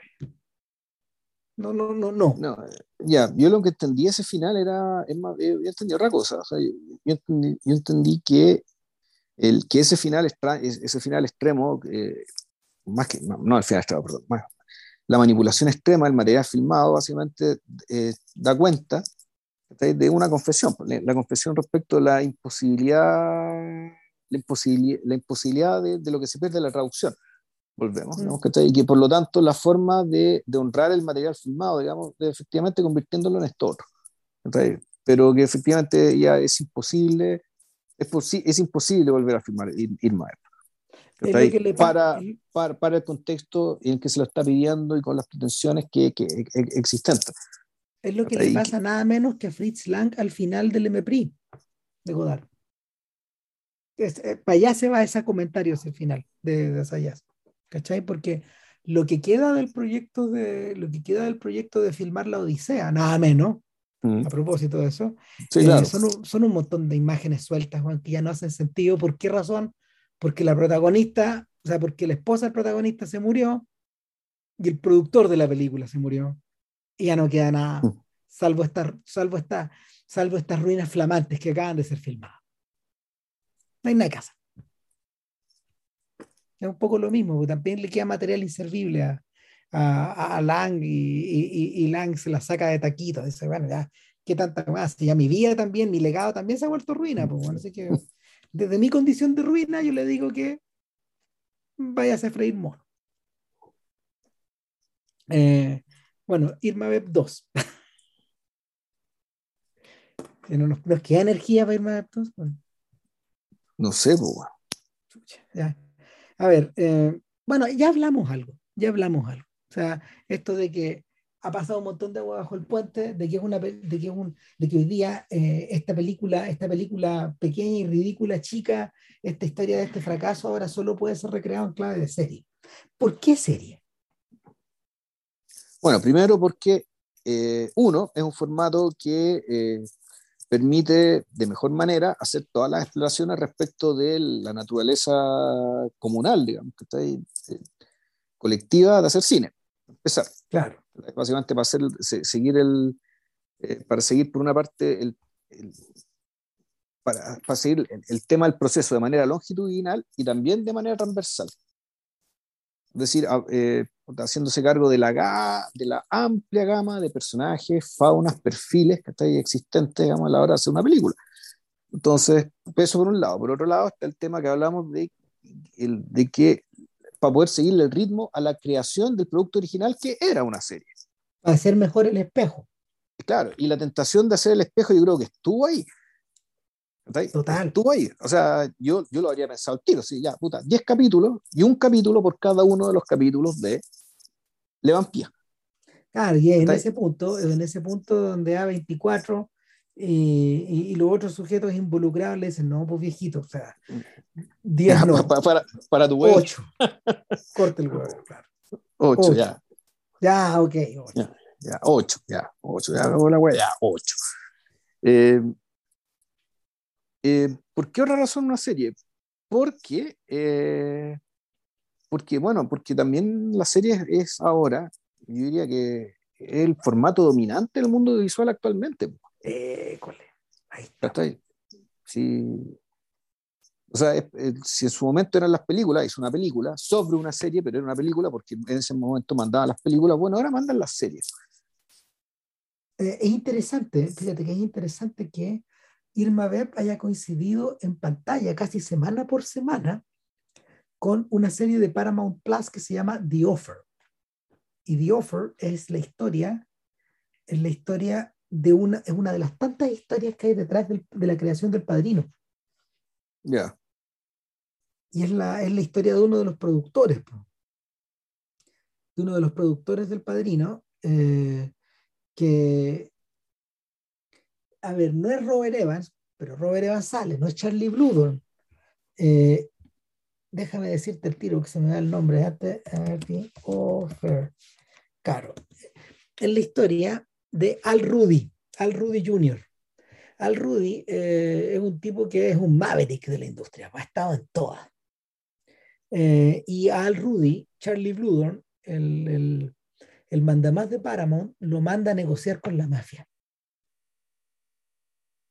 ¿Cachai? O sea, hay ciertas cosas que Evans no puede hacer, que yo no puedo hacer y que tú vayas a tener que hacer. Lo siento, esta es la oferta que nos va a poder rehusar. Sí, me parecía que de offer se refería a ni más ni menos que ese cliché. Claro, obvio. Y, y, efectivamente, claro, Rudy va con el problema. Rudy se mete tanto en el asunto que lo echan, bueno. Lo echan. Lo echan de la producción del padrino. De hecho. Ya. No, claro, le pasa de todo. Eh, y se, se, se, pegaría las tremendas revanchas porque Rudy es un sujeto muy exitoso. Sí. Eh, él ganó el Oscar por Million Dollar Baby muchos años después. Ya. Yeah. Claro, y, y, y, está vivo todavía y financió de Mule, bueno, no se las hace todas. Tiene la misma edad que Clint. Bueno. Eh, el asunto es que, claro, esa es una película acerca, se supone que también era acerca de la creación de algo, pero hay un problema cuenta, cuenta precisamente la historia que, tal como tú adivinaste sin verla, bueno, eh, eh, es una especie de correlato, pero al mismo tiempo un correlato falso. Es un correlato falso. Está, esto no es sobre el padrino. Yeah. Es sobre otra cosa. ¿Cachai? Y, y, y, es más o menos porque es sobre otra cosa, no es sobre esta cosa. No, no, no es sobre la presencia no es sobre la presencia, no es sobre el quid del asunto, sino que sobre las ramas al final. Pelotudeces. Ya. Yeah. Entonces, el, el, el, asunto es que, claro, la, la, gente, la gente va a, ver la, va a ver esta serie para ver si se parecen los personajes. Es el peor tipo de gancho. Sí. Es de lo que se ríe Seinfeld y Larry David cuando en la serie Seinfeld, al final de la cuarta temporada, que es precisamente lo que estamos viendo con Lale ahora antes de entrar al podcast, por eso nos demoramos, lo siento. Eh, ah. Claro, eh, eh, al final de la cuarta temporada ellos hacen el piloto sobre cuándo ellos van a pichar Seinfeld y filman el piloto. Yeah. Entonces se pone el meta sobre el meta sobre el meta. Es un poco sobre eso también, pero para reírse de la forma en que algunos pelotudos se citan a sí mismos en la serie. Entonces, el, claro, Irma Vep, Irma Vep es precisamente una referencia como a la, creación, a esta, historia de la creación de algo. pero al mismo tiempo hace, estira, estira sus lazos hacia múltiples partes de, de, de, la industria del cine, de la historia del cine y del fenómeno de la imagen.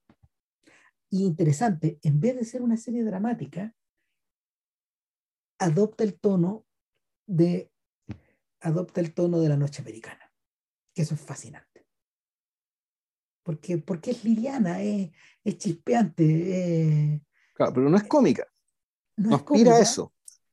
Pero al mismo tiempo, pero, pero al mismo tiempo es, al mismo tiempo es banal también. Sí, pues, no, si ahí lo que pasa es que, bueno, por una parte, el, eso ya estaba un poco en la película, digamos, estos diálogos romerianos, que está ahí, no sé, por el, en el sexto, por un lado, ahí, o el carrete mismo, digamos, y uno podría decir que el espíritu que está un poco ahí es ese. En realidad, nadie está sufriendo particularmente ahí, salvo el René Vidal, que este René Vidal que está ahora, que está, es maravillosamente actuado, que es un perfil muy distinto del, del que le da Leo.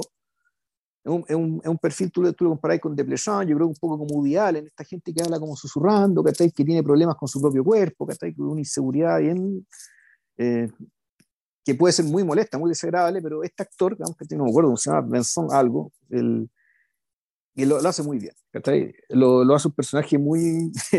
Eh, bien, bien, bien, querible y, y, muy cómico. De hecho, si la comicidad generalmente viene por parte de él. Oye, es increíblemente francés. Sí. O sea, eh, eh, eh, no, no, es que, es, que, es que la cagó. ¿Cómo era que se llamaba? Espérate, deja buscar.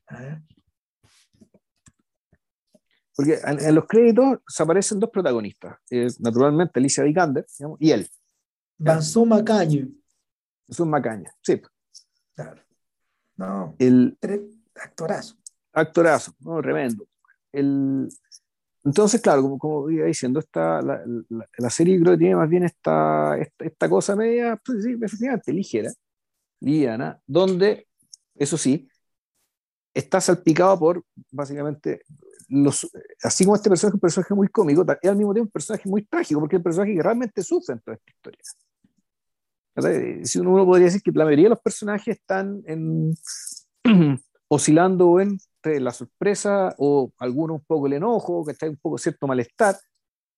Eh, mira, mira Herbert, eh, Alicia Vikander, digamos, un personaje cuyo registro es, un registro en general parejo, porque es un, eh, un, personaje muy interesante porque está muy bien montado sobre su, sobre su condición de estrella y lo sabe sobrellevar con una con una dignidad y una competencia notable. Es un personaje, una persona muy inteligente, además, lo que además hace que todos sus diálogos sean muy interesantes. Y que en general está muy, muy a caballo de la situación, salvo ciertas excepciones, bien puntuales. Eh, y, y, los otros personajes básicamente están viviendo en la histeria, digamos que está en histeria de que filmar una película, pero en realidad el que tiene las mascaritas del teatro, es decir, el que ríe y el que llora, es solamente un personaje que es el, el director de, de, que es este director.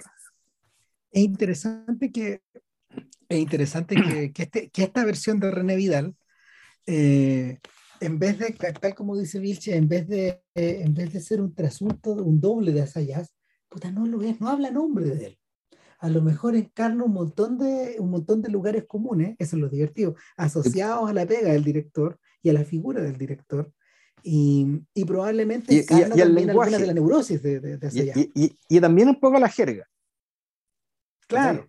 A ciertas formas, ciertas palabras que usa, que, que puta, suena a lugar común, pero eh, cuando, volvemos, cuando volvemos a hablar de presencia, que en el caso de Asayas es una palabra importante, de, que ya está presente en, en Irma Web y que la reelabora es una película que es importantísima, que creo que va a ser importantísima eh, en el futuro. Eh, a la hora de entender, a, de, entender al menos a, a, a este director, que va a ser una película creo importante para, eh, para hablar de lo que fue, de lo que, de lo que llevamos del siglo XX, que es, que es Personal Chopper. 21.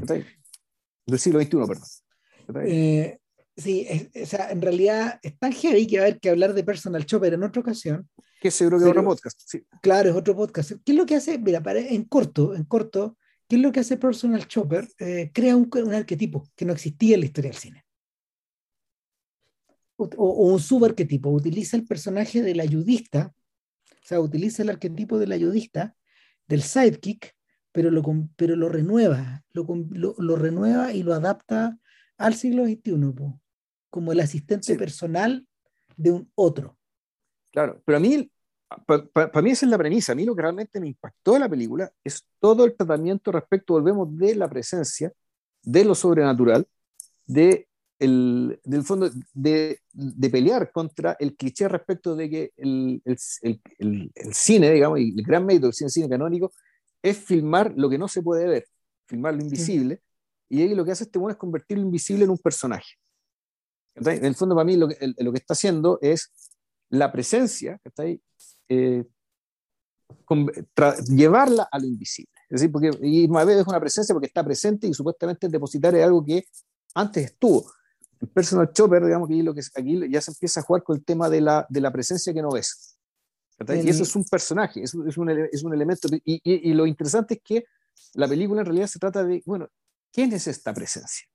¿Quién ¿Qué es este- identidad tiene?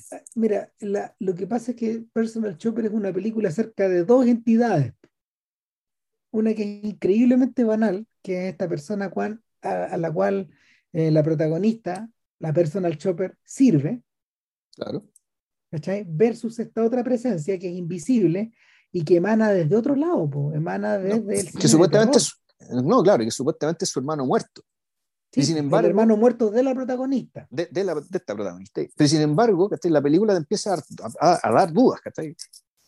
Y, y Claro. por qué, por qué esta presen- eh, estas presencias tienen, insisto, son personajes, ¿cachai? se comportan, toman decisiones, hacen que pasen cosas. ¿cachai? Pero claro, esto no es propio del terror, sino que ya tiene que ver con el vínculo que tienen con nuestro personaje. Entonces, el, yo creo que la reelaboración de este concepto de la presencia ¿cachai? Y, y- y de lo que puede hacer y cómo la filmas, ¿cachai?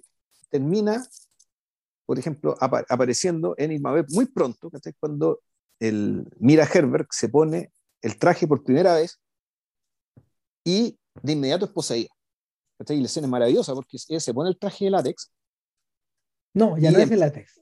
es ah, no, perdón, ahora es de, es de terciopelo. Y eh, puta, empieza a bailar, ¿cachai? pero más que bailar, empieza a moverse como si fuera Irma Beb subiendo por la escalera, pero esto es como si fuera un baile. Ya, bueno, esto es una escena, es una escena de baile y aquí hay otra cosa que hay que decir. Uno entiende por qué eh, Alicia Vikander aceptó este papel, porque aquí la contemplación no tiene que ver tanto con que uno se enamore, de, como en el caso con Maggie Chung. Aquí la cosa está puesta para que uno vea en pantalla lo que Alicia Vikander es capaz de hacer. Moviéndose, cantando, bailando, ensayando para el baile. O sea, el- esto yo lo tomo como una exhibición. Mm. El- Es un motor para, eh, más, más que para exhibirse banalmente, sino para demostrar capacidades. Mira, yo muchas creo, y yo muy creo que variadas. eso, yo creo que eso es una cosa, pero lo otro es que eh, en este caso el ejercicio, el ejercicio es más distanciado, no solo porque a Sayar lo separa una generación completa de, de la Vikander, él podría ser su padre, de hecho, porque Sayar va para los 70 ya, más o menos. A ver, espérate, ¿qué edad tiene este hombre? ¿Se anda por ahí o no? Y, eh, pero por otro lado, eh, es, es la, es la puesta en, es la puesta en escena, es la puesta en escena de, de, a ver, de, de una estrella que puede ser contemplada como una estrella. Que es gente que, a la gente a la que tú observas, a la que te acercas, a la que observas, a la que, la que de algún modo asimila, es lo que tiene precisamente, y por eso, por eso no es casual la presencia también de nuevo de, de la, de la protagonista de, de la protagonista de Personal Chopper en la película, también en el último capítulo. po. O Sí, po. sea, eh, la aparición, ¿cómo se llama? La aparición de Kristen Kristen Stewart. Stewart, claro, no es casual tampoco. Eh, que a todo esto es una actriz que ha colaborado muchas veces con Asayas. A- a- a- al, al- para la que él, digamos, es una persona a la, a la- que él, a la que ella ha sido fiel, en cierta forma. No representando nada, ningún escalón en su carrera. po. O sea, cada vez que ha hecho películas con Kristen Stewart, en realidad han pasado medias desapercibidas o funcionan en otra lógica. El, lo, que, lo que pasa, mira, lo que pasa con Irma Beb, con esta segunda Irma Beb, en cierta forma, Eh, y por eso, te, por eso te, te, dije que no era una mala idea leer ese texto, ese texto que había salido publicado en, en ese sitio web Sapsian acerca del estado del cine, que es una cosa que a Sapsian le pide a distintos cineastas todos los años, es que en cierta forma esta especie como de estado de la unión, este discurso, mm. este discurso acerca del estado del cine, que, que Asayas escribió hace un par de años, al principio de la pandemia, eh, es reflejado a la pata y la cueca acá.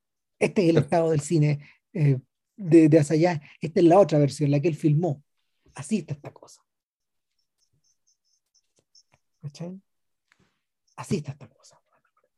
Y, y, y, no resiste la tentación de que de algún, de algún modo todos los rincones de la propia filmografía de Asayá están volcados arriba de Irma Beb. O sea, en Irma Beb efectivamente hay un asistente personal, porque es Lori, la asistente de Mira que la, ex asistente de Mira, que fue su, fue su pareja en algún momento.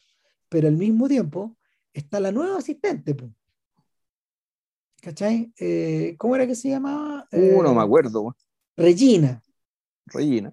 Que claro, que es una aspirante, que es una aspirante directora, muy inteligente también. Cinéfila. Muy inteligente. Muy inteligente, cinéfila, culta, y que en el fondo, y, y, que en realidad termina siendo una especie de disco duro extendido o memoria RAM una memoria RAM, una extensión de memoria RAM de, Claro, eh, eh, eh, es, otra, es otra forma del ayudista, en el fondo. de otra parte de su cerebro, está ahí. Exacto. hay, una especie de simbiosis ahí. una relación muy simbiótica, muy virtuosa. Entonces es interesante que ahí, claro, tú decís, aquí no, no hay ningún morbo, todo esto funciona desde la perspectiva de la admiración, desde, desde la ayudista hacia la estrella, precisamente por, su, por la capacidad de sobrellegar su estrella en un momento, claro, en un momento, mm. eh, en un momento Regina habla con un amigo que ella tiene, permanentemente están hablando por Zoom y, y, ella le dice, oye, mira, si yo adoro a esta mujer, me podría acostar con ella, pero ¿y qué? ¿Tiene algún sentido? No, no tiene ningún sentido. Entonces, no, no, tendría ni un sentido hacerlo porque no le aporta nada a ella ni me aporta nada a mí. Eh, nuestra relación es de otra forma o, quedó establecida de otra manera. Entonces está, esta figura ahí, por ejemplo. Bueno, y detalle casual, farandulero. Lori, ¿sabéis quién es Lori? Lori Adri Arjona. Es la hija de Arjona, ¿no? Es, hija de Arjona. Claro, sí, es una actriz. Ella es una actriz, la, carrera que tiene, eh, ¿cómo se llama? No es, no es, tan destacada, pero ahí está, es bonita la mujer. ¿no? Ah, no, mira, sí, hasta allá huele el talento, bueno, sí, el otro personaje que no es, no es importante, pero es significativo, es Deon. ¿Se llama Deon? Sí, no, Deon. no es Deon. Deon, que es no, el. No, espérate, a ver, ¿tú, te, ¿tú estás pensando en quién? El pololo de. El, el, ex pololo ah, de. Tom Sturridge. Eh, Tom Sturridge. Imon. claro. Tom Sturridge, que ahora se ha convertido en una estrella gracias a The Sandman. Ah, claro y, es un actor que, bueno, es un actor que viene dando vuelta como de, de principios de la década pasada, más o menos, cuando él era niño ya. Ya. Claro, eh, no, son personajes que son personajes que están presentes ahí, pero al mismo tiempo hay sujetos que vienen del pasado. Uno de ellos. el, mismo productor. Efectivamente, Gregory. Sí. ¿Cachai? Que Gregory, que está interpretado por Alex Descas, eh, eh, interpreta al mismo productor de Irma Beb, a este hombre que ha sido fiel a René Vidal pese a todo. a este momento hay que sacarse, hay que sacarse el sombrero. O sea, en, la primera película es un bruto. Acá aparece más, acá aparece como se llama, más, de alguna manera dulcificado por la edad, por su, su, su, por, por, las decisiones que ha tomado. Uno, uno, queda con la sensación de que es un tipo que está muy ok.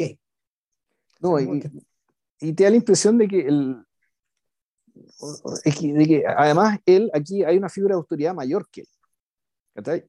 Y que sin embargo también una figura bastante dulce, porque es la del productor, ya el productor, el, millonario, el buen que realmente pone la plata. Que el, el, que el weón que básicamente contrató a, le dio la plata a, a René Vidal para que hiciera esta película, para contratar a Mira Harberg, para que Mira Harberg hiciera un comercial de perfume, weón. Claro. Si es, eh, entonces aquí Claro, aquí lo que está diciendo es que efectivamente a esta altura las películas son un subproducto de otras cosas. Exactamente. o sea, por el lado del, por el lado de la machaca, digamos, que el cine hollywoodense, se hace un producto de los juegos, del plástico, de lo que sea, pero bueno, aquí en Europa, bueno, es un subproducto de la comercialización de perfumes, moda, ropa, digamos, lo que le queda a Europa. ¿cachai? Eh. Lo que le queda a Europa, esta distinción envasada que venden, weón, ¿cachai? Y, que, y, y son los únicos que la tienen actualmente. Paréntesis cinéfilo. ¿Quién es Alec de Cass? Alec de Cass es el actor favorito de Claire Denis. Ya. Ha aparecido como en 10 películas de Claire Denis, incluyendo todas las importantes. Todas. Entonces, el, eh, Claire Denis posee una, una, una conexión muy importante con Asayas. Son, son muy, muy cercanos. Eh, y de alguna manera este es como, atra- es como atraer esa parte de, de ese mundo, el mundo de, el mundo de Claire Denis. Por otro lado, ¿quién es el, quién es el mandamás, el, el hombre detrás del hombre? Que el tipo que está financiándolo todo, él es Pascal Gregory. Nada menos. Sí, bueno, pues, él, él trabajó con Ruiz, ¿o no? Sí, pues. No, Pascal Gregory, eh, Pascal Gregory las ha hecho todas. Actor de Techiné, actor de Romer, actor de Patrice Chéreau, que era su pareja, de hecho. Ya. actor de Luc Besson. Eh, no, tiene, tiene una carrera larga, larga, larga en un montón de, en un montón de producciones. Y, a estas alturas del partido, como, como un tipo muy alto, como un tipo que fue muy buen mozo de joven, digamos, todavía tiene esta, todavía tiene esta postura como de, de gran señor. Como Sí, de muy, muy aristocrático. El, el- Claro. Este personaje, no, un tipo donde, siendo Francia una república, bueno, ¿cachai? El, efectivamente lo tratan como si fuera un lord. Claro, eh, eh, en el, Mm. en el, en el tiempo recobrado de Ruiz, eh, Pascal Gregory, de hecho, interpreta bueno, a uno de los héroes de la Recherche, pues, en San Luc. Ya. O sea, eh, es un personaje que es virtuoso, el tipo que al final muere en la guerra, bueno, en fin. Y, ¿cómo se llama? La, o sea, las, conex- las conexiones llegan a un punto, llegan a un punto en que eh, empiezan a aparecer no solo esos actores de Irma Web, sino que aparecen otros también. En algún momento, por ejemplo, Natalie Richard, eh, que interpretó a, a Zoe en Irma Web, aquí interpreta a Ondine, a otro personaje. La, la, la, la chiquilla que era la vestuarista en la primera Sí. película, ahora, claro, ahora está más vieja, digamos, y está, está como en otro rol. Y, y- y claro, y, yo decía, este es un rostro, eh, este, este es un rostro que yo he visto antes, sí, pues ella es una actriz de, de Rivet. Ella es una actriz de Rivet. Entonces, el claro, nuevamente, nuevamente todo el, todo el pasado del cine francés parece estar atrapado aquí. Eh, sin embargo, sin embargo, todo ese pasado está en flujo y está bajo cuestión. ¿Por qué razón? Porque, porque el, el cine como espectáculo, por un lado, y el cine como, el cine como dispositivo o el cine como insumo de otras cosas, por otro, al que te referiste recién, eh, tienen aprisionado este arte. Lo tienen aprisionado, lo tienen tomado, lo Sí, tienen mira, tomado el, de las piernas. efectivamente. Claro, mira, mira Herbert, que en cierto sentido, la, esto, al menos hay dos, hay dos elementos que me quedan súper claros donde, está la mirada de Assayas respecto del estado, del estado de las cosas, digamos, de la situación. Uno es que, mira, Herbert básicamente llega a esta producción arrancando, ¿ya? arrancando de dos cosas. Arrancando de que su ex ayudante y antigua pareja, antigua polola, eh, Laurie, la, interpretada por la hija de, de Arjona, digamos, eh, finalmente se casó con un director, perdón, sí, con un director para el cual ella trabajó también, con Herman, Claro. un, director de, un, un director de color, ¿cachai? qué sé yo. El punto es que ella está, ella, su, su condición de estrella le exige ¿cachai? estar siempre bien, pero ella por dentro no está bien, por dentro está dolida aún. O sea, Claro. por un lado está arrancando de eso, Está arrancando, parte está arrancando, está arrancando del, del aburrimiento, pues el aburrimiento que implica, digamos, hacer estas películas seriales donde son todas iguales, ¿cachai? y donde va- efectivamente no hay, no hay desafío actoral alguno. Eh, y- es que está, está arrancando de, está arrancando de dos demonios en el fondo. ¿Por qué razón? Están encarnados en una pura cosa ahora, están casados. Claro, Claro, un- una pareja. efectivamente, efectivamente, eh, Lori fue su ayudante, pero eh, la relación de poderes de un personal chopper con, su, con la estrella a la cual sirve está invertida.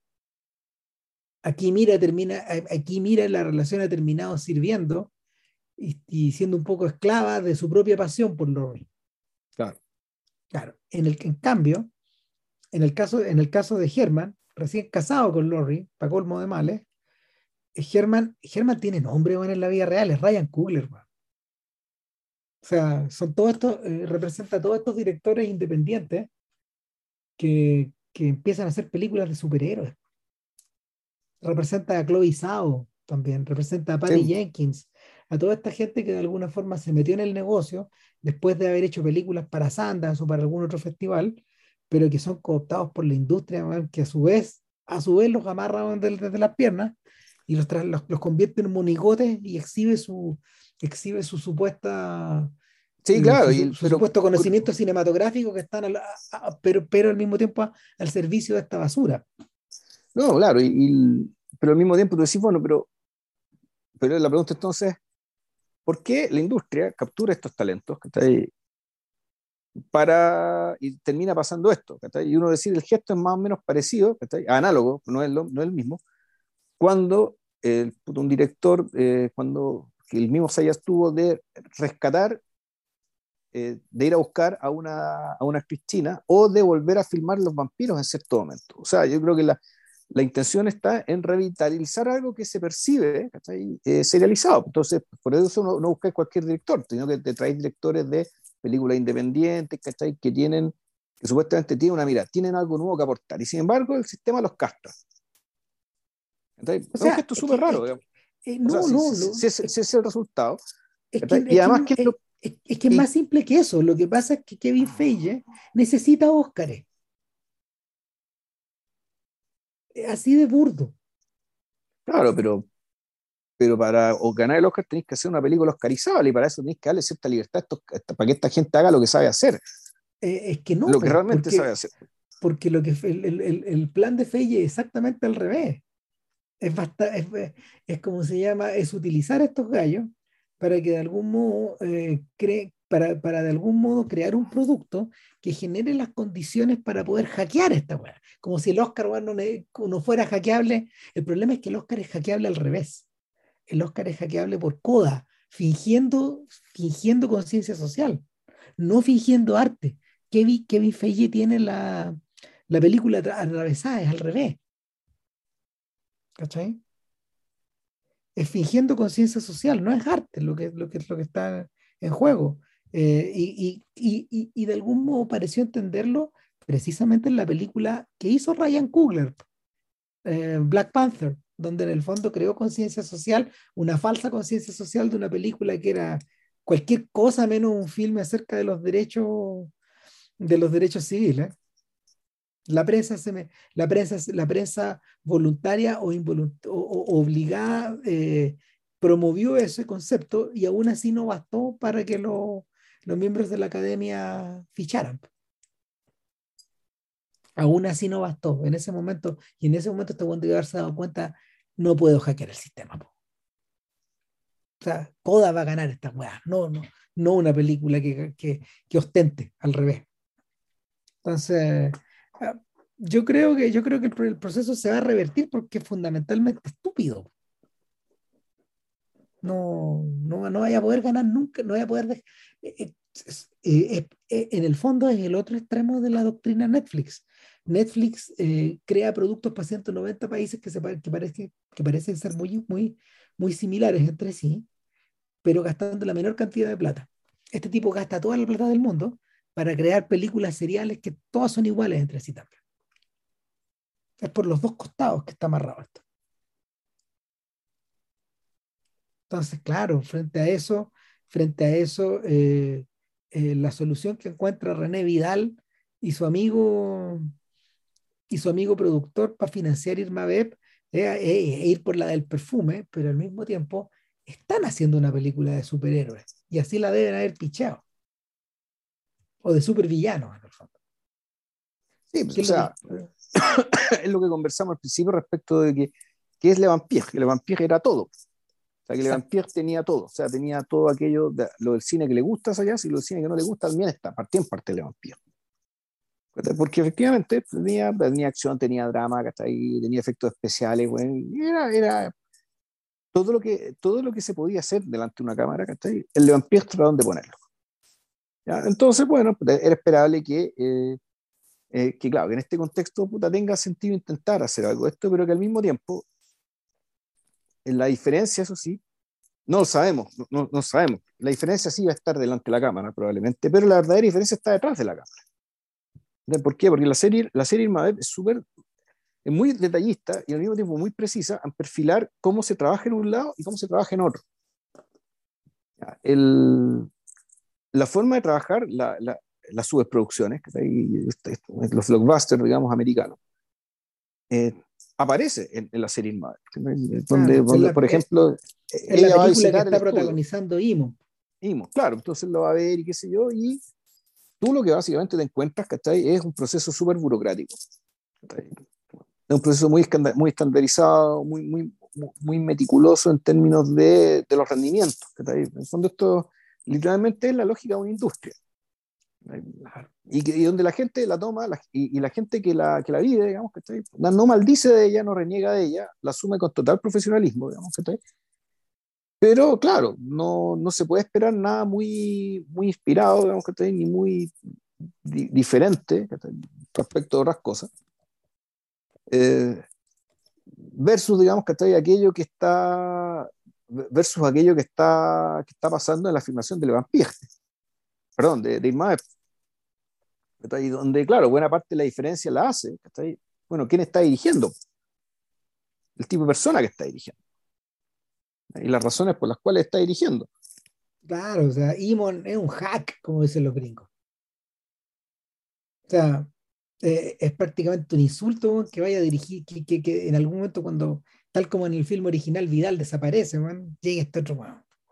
No, porque no es Imon el que va a dirigir, es, es el, no, pues, perdón, es Germán. Germán, Germán, eso, eso, eso, de, de esos lados. No, claro, que, que, esto es bastardearlo todo. O sea, eh, es, es, pasar de un capítulo, es pasar como se llama, de un momento a otro, de, de, un, de, un, de un director de cine a un gerente general. Pues un gerente de proyectos, ¿cachai? Un, buen, preocupado de la carta ¿cachai? Que sí, es competente, sabe poner la cámara, sabe contar la historia, digamos, y todo el asunto. Pero que el, efectivamente falta algo. ¿cachai? Y ese algo que falta, vamos a volver a la, a la palabra, es la presencia. La presencia. ¿cachai? Ahora, alguien podría decir, y con toda razón, ¿cachai? Y que bueno, aquí estamos básicamente usando la palabra, convirtiéndola en un cliché, o peor todavía, estamos apelando a la mistificación. lo que se está haciendo es básicamente distinguir una cosa de la otra, usando una palabra escogida, digamos, ¿cachai? dándole un, eh, un contenido un poco inasible, digamos, y por lo tanto, puta, y, le atribuimos por lo tanto esta presencia ciertos poderes, ciertas características ¿cachai? que te podrían explicar algo que que a otras luces parece inexplicable. Yo creo que buena parte de la razón también de por qué eh, esta, esta serie es una serie es para abordar lo que significa esta diferencia.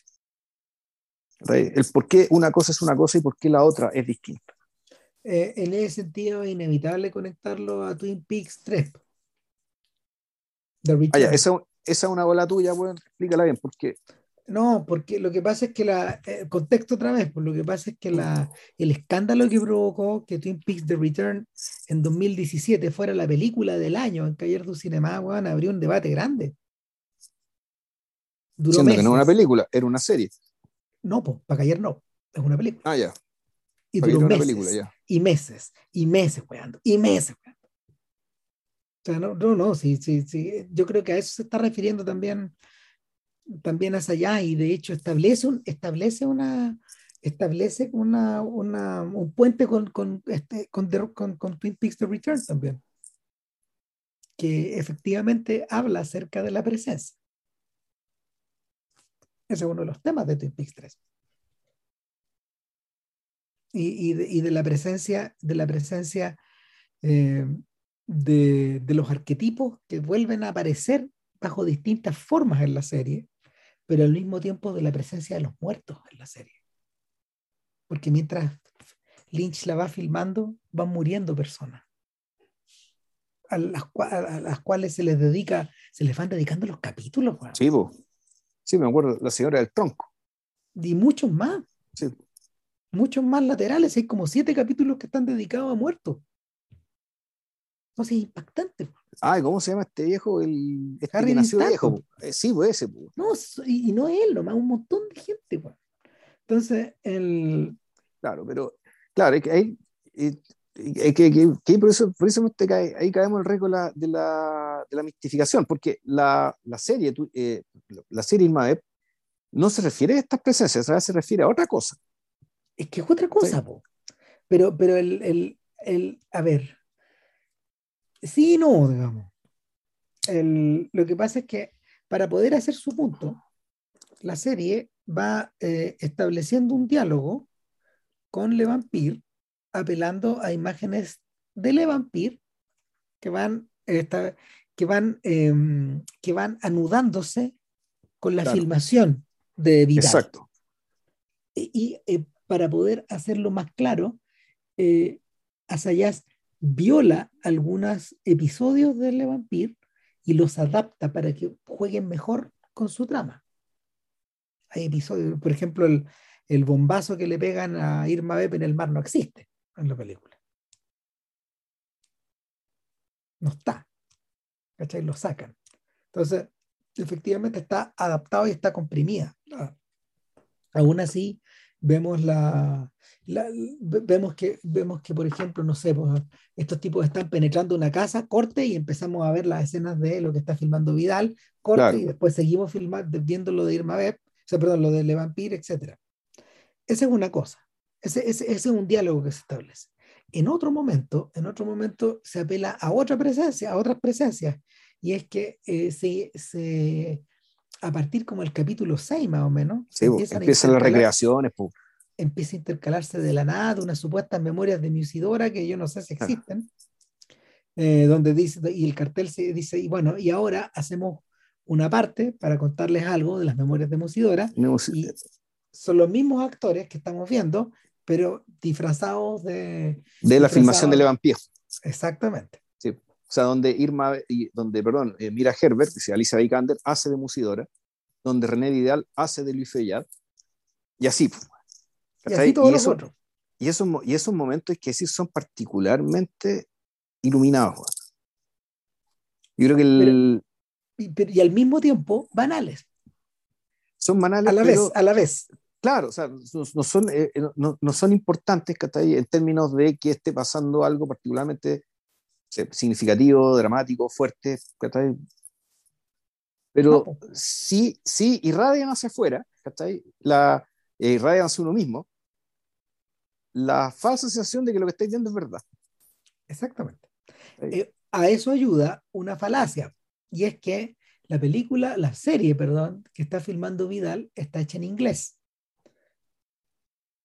Probablemente inglés con acento y probablemente mejorado por el doblaje posterior. Pero eh, la, estos momentos, estas, estas recreaciones están habladas en francés. Salvo la primera, que yo creo que ahí el, el- la- el método no estaba bien, bien armado, pero todo lo otro está hablado en, inglés. El, el primero es, ah, no me acuerdo, ese es cuando Musidora va a hablar con, con, con el inspector de policía para levantar la censura, ¿no? Claro, y eso está hablado en inglés. Eso está hablado en inglés. ¿O no? No me acuerdo, Ramón. No, está hablado en inglés, está hablado en inglés. No, es que fue esa la primera recreación o la otra fue cuando, cuando Feyat se pelea con el actor que interpretaba al gran vampiro. No, no, es la primera es la de Musidora y después la pelea. Ya. Claro, pero no, la cagada.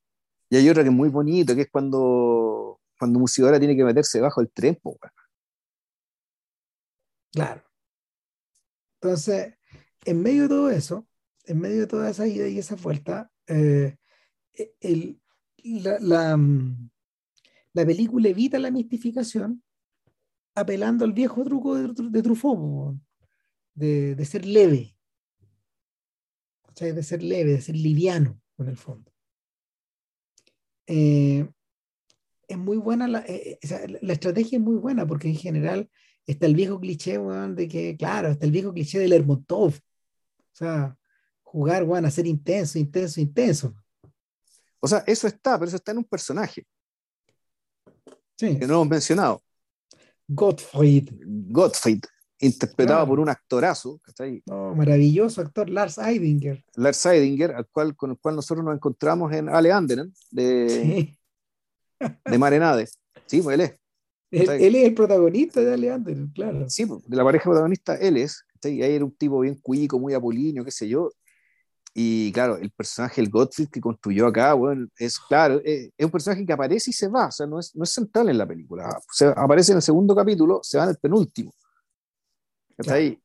Eh, y él está ahí básicamente para uno, para, no, no sé, no sé si tiene nombre y apellido este personaje, este actor. No lo sé, no sé si hay en el mundo del cine actualmente un personaje así. ¿cachai? Pero naturalmente, con esa forma de vida y esa forma de ser, claramente él no cabe ¿cachai? en el hiperburocratizado mundo del entretenimiento ¿cachai? que corre en paralelo a, a Irma. Claramente no, digamos. O sea, él, él, él, él, es un heredero de la generación del rock and roll, claramente, ¿cachai? siendo que del mundo de las drogas, digamos, un adicto confeso. Eh, y es un personaje que además le aporta un, le un nivel de discursividad, ¿cachai? Y no tan, no, no, más, no, no tan dialogante como el caso de Mira Herbert, que es un personaje que conversa mucho sobre cine, ya sea con el mismo Vidal o con su, con su asistente cinefila, digamos, y ahí efectivamente las intuiciones eh, respecto de lo que está pasando en el cine tiene este carácter dialogante respecto de, bueno, pero ¿qué es lo que estamos haciendo? ¿Cachai? Eh, Le Vampire, lo que estamos haciendo nosotros, es contenido. Le Vampire original, ¿era contenido o no? Este ejemplo lo, lo mencionamos en el, en el podcast anterior, Sí. tú. Lo- en cambio, lo que hace el, el- lo, lo que hace Gottfried, aparte de mandarse cagarras cagadas, ¿cachai? De, de agregar otro elemento cómico a la serie, digamos, que la comicidad también viene de parte de él, de que él, al igual que Vidal, ¿cachai? también es el tipo que, eh, que vive más intensamente eh, el fondo el oficio ¿cachai? y lo que, lo, lo que rodea el oficio. Y por lo tanto, él, eh, y él lo expresa de una manera mucho más, de, mucho más declarativa, ¿cachai? Claro. no tan dialogante. En el fondo, y, y ahí te da la impresión de que si hay alguien que le presta su voz a Olivier Sayas, es Gottfried. Sí. Este es el, este es el verdadero doble Claro. de, de esta otra parte. Ahora es divertido porque al mismo tiempo está, eh, eh, es de estos personajes tremendistas eh, que en cierta forma vienen a predicar todo lo que está, todo lo que está bastardizado. Está un poco importado de, de, de los excesos de Herzog, de, mm, de estos personajes cretinos de Fassbinder, de, de estos personajes hocicones y ampulosos de, de Fontrier. Pero por otro lado, cada cosa a la que se refiere Gottfried, efectivamente es verdad. Este es un sujeto, este es un sujeto que tiene todas las adicciones, po, adicto al sexo, adicto al crack, al crack, copete, bueno. al copete, adicto a los hombres, adicto a las mujeres. Eh, eh, es un tipo que todo está fuera, todo está fuera. Todo está afuera, básicamente, darle esa sensación de que todo tiene que estar afuera para poder construir desde adentro. Otra cosa. Eh, son estos actores demónicos, por decirlo de alguna forma, y que en el cine han, han existido o solían existir. Eh, mira, eh, ¿qué, qué, qué, papel en el fútbol ya no existe? ¿El 10? ¿El 9? No, el 10. po. El O 10. sea, el, 10, el, 10, el último 10 clásico, claro, Riquelme, el Mago Valdivia, weón, es un animal en extinción. ¿Por qué? Porque tenéis que correr más, weón. No, ya tenéis que muerte de otra manera. Es como el tenor heroico en la ópera. Mm. El tenor heroico ya no existe, no ha existido. O sea, el tenor heroico viene muriendo desde hace como 50 años porque los tipos no tienen, no tienen pulmones para cantarlo. Eh, y me imagino que en el fútbol funciona un poco así también. Ya, ya el fútbol no se puede jugar de esa manera. Por lo Sí, tanto, pero al revés, no, no por falta de pulmones, sino que básicamente por falta de espacio. claro, ¿cachai? porque los espacios No. están repletos. Eh, Está todo lleno repleto. Entonces, pararte, darte vuelta y pensar bien cómo medir el pase con efecto que pasa entre, entre dos centrales y el lateral para que no, no, que, es, otra, es otra manera. Bueno, en el fondo, eso es Godfrey. ¿Cachai? Son estos actores demónicos o daimónicos de los que ya no, ya, ya, ya no, ya no, ya no, ya no lo podéis conseguir, digamos. O diabólicos en el fondo. Y, no, claro, son, son, personajes que, en un, que no, no, te, no te pasan una, un examen psicológico, ¿cachai? son los personajes que no te cubre el seguro. Es decir, la, la, la hiperburocratización de la industria, ¿cachai? Te hace inviable contratar ese tipo de personajes. Claro, y esa es la razón por la que Vidal le encarga esta pega a este cretino. le encarga que sea moreno, El, el hipnotizador. Claro. El, el, el archienemigo del archienemigo. E, en, la adaptación, en la adaptación, em, en la adaptación que, que, que, René Vidal está haciendo de Le Vampire, y eso es lo fascinante de esta cuestión, es que eh, el personaje de Philippe Gerand, que está interpretado por Vincent Lacoste, que también es un actor como relativamente importante, de hecho, del, del mundo francés, está convertido en un pelele. Y el propio actor que lo encarna, eh, Edmond, sabe que su rol está convertido en un pelele y, y, se, y, se, revela, y se revela, y se revela, y efectivamente se da cuenta de algo que también nosotros nos dimos cuenta y mencionamos en el podcast de, de Le Vampire, que une la gracia de Le Vampire, que precisamente su héroe importa muy poco su supuesto héroe, digamos, ¿cachai? Que es el protagonista, que, el, eh, que es el bueno, el que restaura el orden, ¿cachai? Que en realidad es un personaje que importa muy poco como personaje. Claro, Philippe Garand, Philippe es su propia negación. Y, y, y el, lo, que parece, lo que parece implicar esta decisión de, de Vidal de poner a alguien tan abiertamente blando a cargo de ese rol, es que no importa nada, ya no importas. No importa ni una hueá, claro. Claro, no, no. ¿Por qué razón? Porque la teoría de Vidal, de esta, de esta nueva versión de Vidal, es que en realidad el protagonista siempre fue Irma Beb, que es lo que discutimos en, en, la, conclusión accidental a la que llega, eh, a la que llega Feyat después de que pierde el gran vampiro. De, claro, de que pierde el gran vampiro, lo pierde, y aquí es muy notable que tú no sabes si es que, efectivamente, yo creo que aquí el, René Vidal quiere hacer otra cosa. Él, originalmente él tenía la idea de que el gran vampiro mantenerlo a lo largo de toda la serie, porque de hecho el actor, que, el actor que lo interpretaba, no el actor de verdad, sino que el, el personaje del actor que lo interpretaba, era poco menos que el actor más importante de Francia, po, Robert Danjou, una gloria, una gloria. Claro, era, era como tener, no sé, a Michel Piccolipo, de, de, eso estamos hablando. Es como tener a alguien de la comedia francesa, claro. Echan, echan una talla con eso, ¿cachate?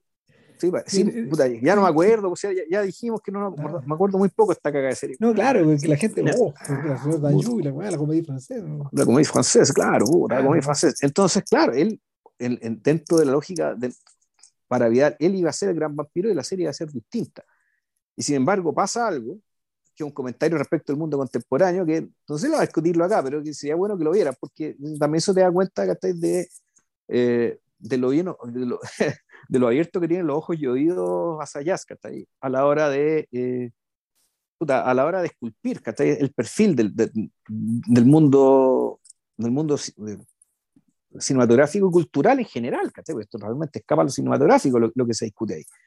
Que el tema del que, que bueno, luego una carrera, que el, tema de la, cuando Moreno, en este caso Gottfried, que hipnotiza a, a, Mira Herbert, digamos, a, a Irma Beb, puta, una feminista empieza a decir, oye, pues en el fondo una violación. Claro. ¿Qué es lo que le dirían hoy a Hitchcock, por ejemplo? Claro. Eh, a partir de tanta hueá, pues o sea, si fuera por eso, puta, la mitad del cine, weón, sería violación, por lo tanto debería, debería estar cancelado, pues, Entonces, pero el punto es que el, el actor importante, este Robert Danjou, como estaba medio picado porque le están quitando cierto protagonismo y la cuestión, se cuelga este reclamo para ir a huear. Entonces, René Vidal hace lo mismo que hizo Fillad 100 años antes y mata al personaje. Entonces, más allá de la anécdota, como que, sirve para reírse de la, de, de, la cancelación y todo el cuento, yo creo que respecto a lo que está, lo que está diciendo Sayas, eh, respecto a la relación con el pasado es que respecto al pasado eres mucho menos libre de lo que crees. Que eh, si, si, quieres ser realmente fiel a ciertas cosas y quieres conservar ciertas cosas que son importantes, eh, tu margen de acción en realidad es bastante menor del que crees. Y en el caso de acá, en realidad el margen de acción fue prácticamente nulo, porque tú terminó replicando exactamente lo mismo que ocurrió hace 100 años. Ya no es la tiranía del... Con un protagonista callampero, que, que eh, este Philippe Lecombo, ¿cómo se llama? Ya, ni me acuerdo. Y, y además resulta con la desaparición del gran vampiro, y tuviste que hacer lo mismo. El, ya, no es, ya no es la ya no es la tiranía del lugar común, es la, es la tiranía de la forma. ¿Cachai? Cuando, cuando, cuando tú te metís, cuando, cuando tú abordáis una forma, eh, hay ciertos caminos. O sea, eh, eh, es parte también de la paradoja que afecta al cine de, Tarantino. O sea, Tarantino encontró una salida comentando la forma en vivo mientras la va creando. En parte también por eso él es tan fiel a esas estructuras, pero a estas estructuras bastardas también. O sea, yo creo que, yo creo que la salida que Tarantino tiene para poder estar vivo, y eso es lo que, eso es lo que encanta a gente como de Plechand, por eso los franceses lo quieren tanto, es precisamente porque, porque las películas de Tarantino no están muertas, pues están vivas. Mm. Y encontraron una forma de estar viva plegándose a, plegándose a esas formas bastardas. Es medio, es, es, una, es una solución es una solución distinta para llegar a la misma parte por la que llegó Ruiz también, que utilizó, utilizó las lógicas del cine B para que las películas de él tuvieran vida. Como que por ahí.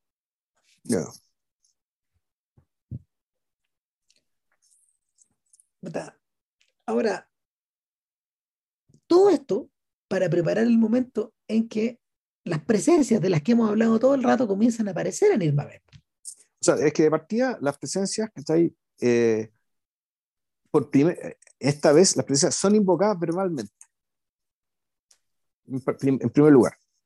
Por Vidal. O sea, Vidal habla de que, habla explícitamente, que Irma B es una especie de espíritu que, que, que, que ha estado flotando a lo largo de toda la historia del cine. ¿Ya? Ahora, es importante, es un espíritu que es genuinamente creada por el cine. ¿Por qué? Porque es la primera, es la primera villana de la historia del cine. ¿Ya? Por lo tanto, es la, es la primera vez que en este arte nuevo, en este siglo nuevo, eh, puta, eh, ofrece a las masas un producto nuevo, que es puta, una mujer poderosa. Claro. Una, y poderosa desde este lugar. Eh, poderosa y peligrosa más peligrosa que todos sus más que peligrosa que todos sus compañeros, que su jefe y que su amante, pero menos peligrosa que el Estado, como ya vimos, pero muy peligrosa. Inaniquilable. Y, y, esa peligrosidad, no, y aparte, aparte peligrosa, que está ahí, puta, atractiva, eh, y tan poderosa que, que, en el fondo está desnuda. El hecho del traje apretado que se está desnuda, es una sombra desnuda. Y esa sombra desnuda, efectivamente, atravesó, es una presencia que ha sido invocada con mayor o menor éxito con la, con la señorita de los Vengadores, con Modesty Blaze, con Gatúbela, y, y, eso está. Y, y por eso, y, y ahí está también el vínculo con Kenneth Anger, en algún momento, y, por eso también el peligro de la mistificación, el, el, el hecho de, de, lo, que, lo que está aspirando Vidal en la práctica, al igual que Anger, es que la filmación y la elaboración de la película sea una invocación. De modo que esta presencia inasible que lleva flotando en la, y que lleva flotando, que lleva flotando 100 años, ya más de 100 años a esta altura, efectivamente se digne a bajar y presentarse. Y ser visible. Usando a Mira Harber, Alicia Vikander, como vehículo. De modo que lo que vemos en pantalla es Alicia Vikander, pero es más que Alicia Vikander. Claro, pues Alicia Vikander es el medium es Alicia Vikander más X. Entonces, este, este X es lo que es algo que tiene que ser, volvemos invocado, por lo tanto, ya el, el cine, la puesta en escena, por un lado, y el ataque, por otro, en el fondo, cómo dispones los objetos y cómo pones la cámara, entre ambas cosas, que en el fondo tiene un efecto religioso o mágico. Y, ahí, y de ahí la mención a las películas de Kenneth Anger, las cuales vi, vi, un, par durante el fin de semana. Y que efectivamente aspiran a eso. No sé si lo logren, digamos. No, no, lo que, dependiendo, por, dependiendo por dónde trae. La más famosa de todas es Fireworks, que esa es la que le gusta a Scorsese, de hecho. A Scorsese le fascina la, lo que vuelve loco a Scorsese es el momento en que Anger empieza a hacer películas en colores. Porque según él, nadie utiliza el color en esa, en esa lógica. O sea, de hecho, eh, esa es la afirmación es relativista, digamos. O sea, Anger compone, compone en colores como componen los arqueros. O sea, busca esa coloración al principio, pero Anger lo hace desde. Anger lo hace filmando en la cocina de su casa, en estas películas. o sea, e-, esa es la diferencia, que, que intenta, recrear, intenta recrear la infinitud de, de, las zapatillas rojas y, y, de, y, de, los cuentos de Hoffman, pero en latín el baño. Sí, con 22 dólares y medio. Claro, claro, e-, es, esa, es la, es, e-, esa es la vuelta y eso es lo que fascinaba eso es lo que debe haber fascinado al joven Scorsese cuando conoció estas películas mientras circulaban en los, en en los circuitos underground de los 60, cuando de verdad empiezan a dar vueltas, cuando algunas de estas guayas tienen años. Entonces, no pueden creerlo. Eh, bueno, y Kenen Anger, me acaban de bueno, tiene, tiene 95 años, viejo. No, y no está vivo, eso, está vivo, inmatable. Hizo algún trato por ahí. Sí, naturalmente. Claro, eh, pero, pero, pero al mismo tiempo, Anger, eh, Anger, que, Anger tiene una doble vida también, que es, el autor de Hollywood Babilonia, pues esa serie de libros chismográficos. Ah, él escribió eso. Sí, claro. de, hecho, de hecho, en la cultura popular es famoso por eso, no por las películas. Claro, y se supone que existe Hollywood Babilonia 3, pero bueno, la va a publicar después de muerto, cuando no lo puedan demandar. Pues, no, claro, me imagino que con, las con, con, ese libro gana la plata para filmar las películas.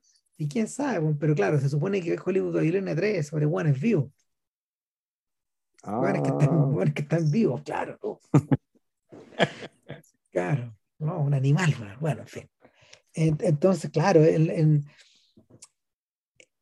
pareciera ser, pareciera ser que a, a, a Sayas le fascina esta idea del director como conjurador. Y, y, es algo que, bueno, es algo que aparece continuamente en la historia del cine. O sea, cuando hablamos de Nosferatu, eh, los autores de Nosferatu son los que conjuran esto. ¿Te acordás que el productor de la película aspiraba, bueno, en el fondo a...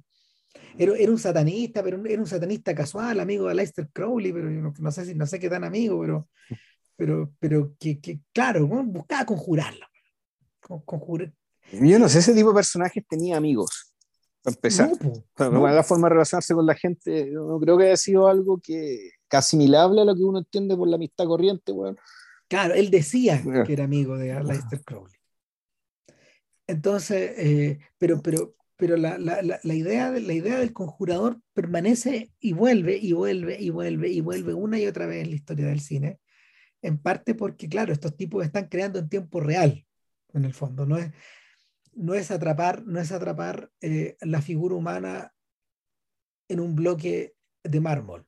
No es convertirla, no es traspasarla a una, no es traspasarla, ¿cómo se llama?, a un óleo. No es fijarla en las líneas de una, de una novela, sino que fijarla en imagen, en color, en sonido. En sí, ahí, yo, me acordaba de la, esto que la Melón mencionaba en el podcast, ¿cachai? En, en esto largo, 12 o 13 años, eh, del, del, término usado García, García Lorca el, el, duende. Sí, O sea, que esto, el tener duende, que era también, era, era la, posibilidad de ciertas personas, la capacidad de ciertas personas de, cuando estaban en público, se lucían de una manera tal que, ta, ta, ta, que te hacía pensar que ellos cuando estaban en público aparecía algo sobre ellos que en su vida cotidiana no tenían pero que se aparecía y que estaba, en cierto sentido, era parte de ellos, pero era separable y distinguible de ellos, por el hecho de que no estaba siempre con ellos, sino que en realidad aparecía en ciertos contextos. Y se refería o a actores, toreros, porque él venía en Andalucía, digamos, en particular de España, eh, donde está claro, una persona muy opaca en la vida, en la vida real, digamos, en la vida normal, puede subirse a un escenario, entrar a una, una rueda de toros y lograr hacer algo que y actuar de una manera que atrae toda la atención y todos los aplausos. Claro, eh, y claro, y ese más, ese más X, ¿cachai? Claro, él lo llamaba duende. Es lo, que, es, lo que convierte a Archie Leach en Cary Grant. O sea, eh, el, cuando, cuando Cary Grant hablaba de eso, en el fondo él decía, yo no sé cómo es Cary Grant. Yo sé que se eso se ve en la pantalla, pero yo no tengo idea quién es. Él no entendía eso y de eso, eso, está conservado. Además, claro, tú, tú, ¿cómo se llama? Tú lo notáis, como lo, lo, mencionaba alguien en un artículo reciente, tú lo notáis en las películas. Cary Grant no actúa como si fuera Cary Grant, siendo Cary Grant en una película de Cary Grant. Está inconsciente de eso en la, eh, mientras va actuando. Entonces, eh, eh, es al revés que estos, al revés que estos actores como pesados en el fondo, que, que, que, cargan, con, que cargan con el patos. Es al revés que eso.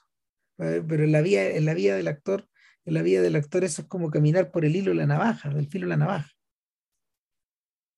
Para poder convencer de eso tenéis que, tenéis que estar ahí en el borde. Ahora, el ejemplo tal vez que puse del duende puede ser que no sea exactamente, eh, lo digo para ilustrar el punto, pero en realidad no es comparable. ¿Por qué? Porque el, el, duende sigue siendo, pertenece a la persona y se desencadena en ciertas circunstancias. Lo que quiere hacer eh, hacia allá, si lo quieren hacer los conjuradores, en realidad es traer una fuerza externa, una fuerza en la que creen, y, eso, y de ahí la mistificación, digamos, es, eh, es, creer que existe esto. Es convertir a Judy en Madeleine hablar en términos hitchcockianos. Eso es. Estaría bueno que habláramos de vértigo. Bueno, ya, ya, lo hicimos. Pero puta, de, nuevo, no sé, bueno. Claro, lo hicimos hace, hace 13 años y, y, en 10 minutos, güey. Claro. lo que dura el podcast, güey. Qué ridículo, En fin. Eh, bueno, eh, eh, pero es eso, es eso. Y en este caso en particular, la peli eh, Irma Web salta a otro nivel, a otro nivel, cuando, cuando efectivamente se hace cargo del Irma Web del 96, porque esta René Vidal ya filmó Irma Web. Exacto. sí. Y la filmó, la filmó efectivamente con Mai Jung, pero acá se llama Jade. Jade, se llama Jade, Jade Lee, Jade Lee, Jade Lee. Claro, y, y, y la película, la película adopta esta idea de que, de que Vidal alguna vez trató de, de invocar a, a, Irma Beb a través de Jade Lee y, y, de ahí, y desde entonces no ha podido abandonar esa idea. No, claro, y se casó con Jade Lee, creyendo, que con, creyendo tal vez que se casaba con Irma Beb. Esta, famosa frase que decía Rita Haywood, la gente se acuesta con Rita Haywood, pero despierta con, conmigo, con Margarita Cancino. Claro. El, el, y el caso, claro, y, y, esto es interesante, ¿por qué? Porque una de las líneas argumentales que, eh, y que creo que es importante en, en la serie son las conversaciones de. son las terapias. Que toda una línea de la serie Irmaep, que es la terapia de René Vidal, conversando acerca del pasado acerca de, lo que este pasado significa para él y lo que significa también para esta serie. Para la serie Irmabep, perdón, para la serie de vampiros que está filmando, pero también para la serie Irmabep que estamos viendo nosotros ahora. No, fascinante. Entonces, el, y, y, por eso esta serie creo que también una de las cosas que tiene tan bonitas, ¿cachai? Que es tan escaso esto, ¿cachai? De hacer combinar su ligereza, ¿cachai? Su simpatía sin embargo, en este vértigo, porque es vértigo lo que produce. Este vértigo donde los, los, significados se empiezan a golpar. Claro. Y, y, se, se, golpan de tal manera que puta, pasa lo que dijimos al principio del podcast, que ya se nos olvidan las weas.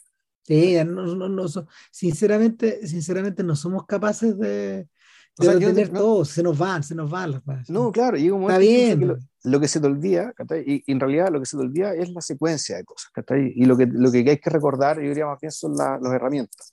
El- el- ¿cachai? Las herramientas son precisamente este tipo, este tipo, este tipo de detalle. Claro, porque Por una parte, el, eh, las terapias, la filmación, el, el- perfilamiento de los distintos personajes, mucho diálogo. La aparición de una nueva muchacha joven, igual que en la otra película, pero que en vez de ella reemplazar a, a Irma Depp, en el fondo aquí te está, eh, te está perfilando el nacimiento de una nueva estrella. Claro, de, de- de- otra posible, de, de- otra posible mira. O, una, o, o de, la, de la- una posible Irma Depp de aquí a 20 años más, ¿Quién sabe? tal vez. El, el otro elemento importante que también se retoma del- del- del- la película es, claro, es la encarnación o la posesión. Pero aquí la posesión es más radical, es más lírica, es menos caótica, es menos rockera, por decirlo de alguna manera, y aquí la cosa ya deviene en, deviene un poco en, ¿cómo decirlo?, en el ballet. ¿Por qué? Porque el personaje de Irma se convierte, se vuelve invisible, atraviesa las murallas, ¿cachai? Es, no, se el- vuelve, mira, se vuelve incorpóreo, pero Exacto. visible. Es una cosa rara. Eso, en realidad, eso- gente- exacto. Si la pueden ver, tiene que esconderse, pero es capaz de atravesar las murallas. Por lo tanto, el- es, es interesante eso, que la limitación está en la mirada del otro, pero no en la materia.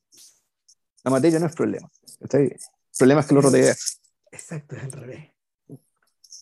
Eh, bueno, tal otro tema, tal otro tema de la, de la forma en que va haciendo ecos de una parte a otra, digamos. Y, y la recurrencia de esta, volvemos, la recurrencia de esta ruina, de esta imagen de, de Mai, de Mai Chu subiendo al techo, robando la- Exacto. ¿cómo se llama? Robando el, robando el collar, eh, tirando, tirando una línea para acá, tirando otra línea para acá, y eh, es, por eso que, es por eso que finalmente sirve ver las dos cosas. O sea, eh, Irma Sí. Vep- el Irma Vep del 96 está en Movie, eh, el Irma Vep del 2022 está en HBO. Sí. Y Le Vampire está en. en. Entonces, yo realmente, claro, me sorprendía eh, recomendándole Irma Vep, ¿cachai? A, a terceros, digamos, ¿cachai? Pero decía, pero puta, si la ven así, face value, ¿cachai? Con lo que está, el, la, la, la van a disfrutar? Sí. ¿La van a entender? Yo creo que sí, seguramente que se va a entender, pero claro, la, la, la- el, difícilmente se le va a tomar el peso lo que está hablando y lo que está, y lo que está puesto ahí. Bueno, ese es, la, ese es el otro detalle, y es que es la futilidad de- del esfuerzo, y Asayas lo sabe. Es medio parecido a lo que le O sea, volvemos, y ahí está el disparate, y ahí está el disparate, digamos, de que la haya financiado HBO, ¿cachai? Si en el fondo esta cuestión para disfrutarla plenamente, tenéis que haberte dado la pega, ¿cachai? Y no estamos hablando de la pentería ni, ni la cultura, no, es, No. es darse el tiempo y la paja, güey, de haber visto Le Vampire, Todo. de haber visto la película, de haber visto todo, ¿cachai? Para realmente dimensionar de qué está hablando este sujeto. No, no, además, no, puta, si ustedes llegaron a este punto del podcast, no sé cuántas películas hemos citado, weón. O sea, y, y los cruces y los códigos y los subtextos y, y dale, que dale, ¿cachai? Y no es cosa que, o sea, a ver, a lo mejor, a lo mejor. eh, Igual no- uno no- sobreinterpreta a veces, ¿cachai? Está bien, No, pero, puede ah, ser, pero, hay ¿no? cosas Pero- que, hay, pero hay cosas que no, claramente. No, claro, lo que, lo que pasa es que además, eh, muy temprano en el podcast conversamos, en la historia del podcast, eh, hablamos de Summer Hours, las horas del verano. Sí, pues. Y, y las horas del verano anticipaba algunas de estas preocupaciones. La- las canalizaba hacia otro, las canalizaba hacia otras cosas. O sea, eh, las horas del verano era acerca de la pervivencia de la cultura europea o la pervivencia del legado del siglo XX o, Sí. y, y también su fecha de extinción. Claro. La, la- ahí la definición importante, y la distinción importante era respecto de qué hace que algo esté vivo y qué hace que algo no. Exacto. Entonces, el- en, en esta película que se trataba sobre básicamente el remate de una casa, ¿cachai? que era también una especie de paraíso para una familia, y que ese paraíso se perdía. Claro, es el, ese, es el, el- es el tenor emo- emocional de esta película. ¿cachai? En el fondo ese, ese vendría a ser el drama. Pero lo que realmente le importaba a Sayas era este jarrón, ¿cachai? que ahora está acá y tiene flores, ¿cachai? y sin embargo el jarrón gemelo está en un museo. Entonces, uno está vivo y el otro está muerto. Claro. El que está muerto está siendo cuidado, está siendo conservado, es parte de la cultura, la gente lo va a ver. Las estatuas también mueren, como de, Pero está, como- claro, como de la que pero habla, está de lo que suspendido. habla- de lo que Exacto. habla el corto, el corto de René y de, y pero de ¿cómo está- se llama? De, Ah, ¿cómo Sí, llama? René, ¿con quién era? Con el autor con- de la con Marquer, Quintero, ¿no? Con Marquer, sí, claro. Con, con Marquer. Claro, claro, pero ellos también están hablando de otra cosa ahí, ¿cachai? Están Sí. hablando del hecho de que además de de de que esas máscaras ¿cachai? están sacadas de su contexto. Por lo tanto, hay una doble muerte. Exacto. ¿cachai? Ahora- Acá, sí, claro, Está, bueno, el, el objeto en el museo también está sacado de su contexto. Claro, de pero- todo. pero, eh, pero en un museo donde la gente más o menos sí tiene una noción de para qué servía esto. En Claro. cambio, tú hay una, una máscara africana, tú decís, oh, qué bonita la máscara, esto es una escultura, puta. Es una escultura, una cuestión que se hace, pero tú no sabes por qué se hizo esta cuestión. ¿Cuál es el significado que le dan las personas? ¿cachai? Cuando le da- Bueno, Aquí, aquí en, la, en, la, en la hora del verano, que está fondo se está reflexionando acerca de, el, de, la, de la caducidad de la cultura a través de precisamente sus mecanismos de preservación. pues, bueno. Esa es Bueno, la ajá. paradoja. ¿cachai? apliquemos eso, apliquemos eso a Le Vampire. Y claro, Le, Le Vampire sabemos por el, por el podcast anterior, porque nos dimos la paja a ver toda la weá, de que está en el principio de todas las cosas.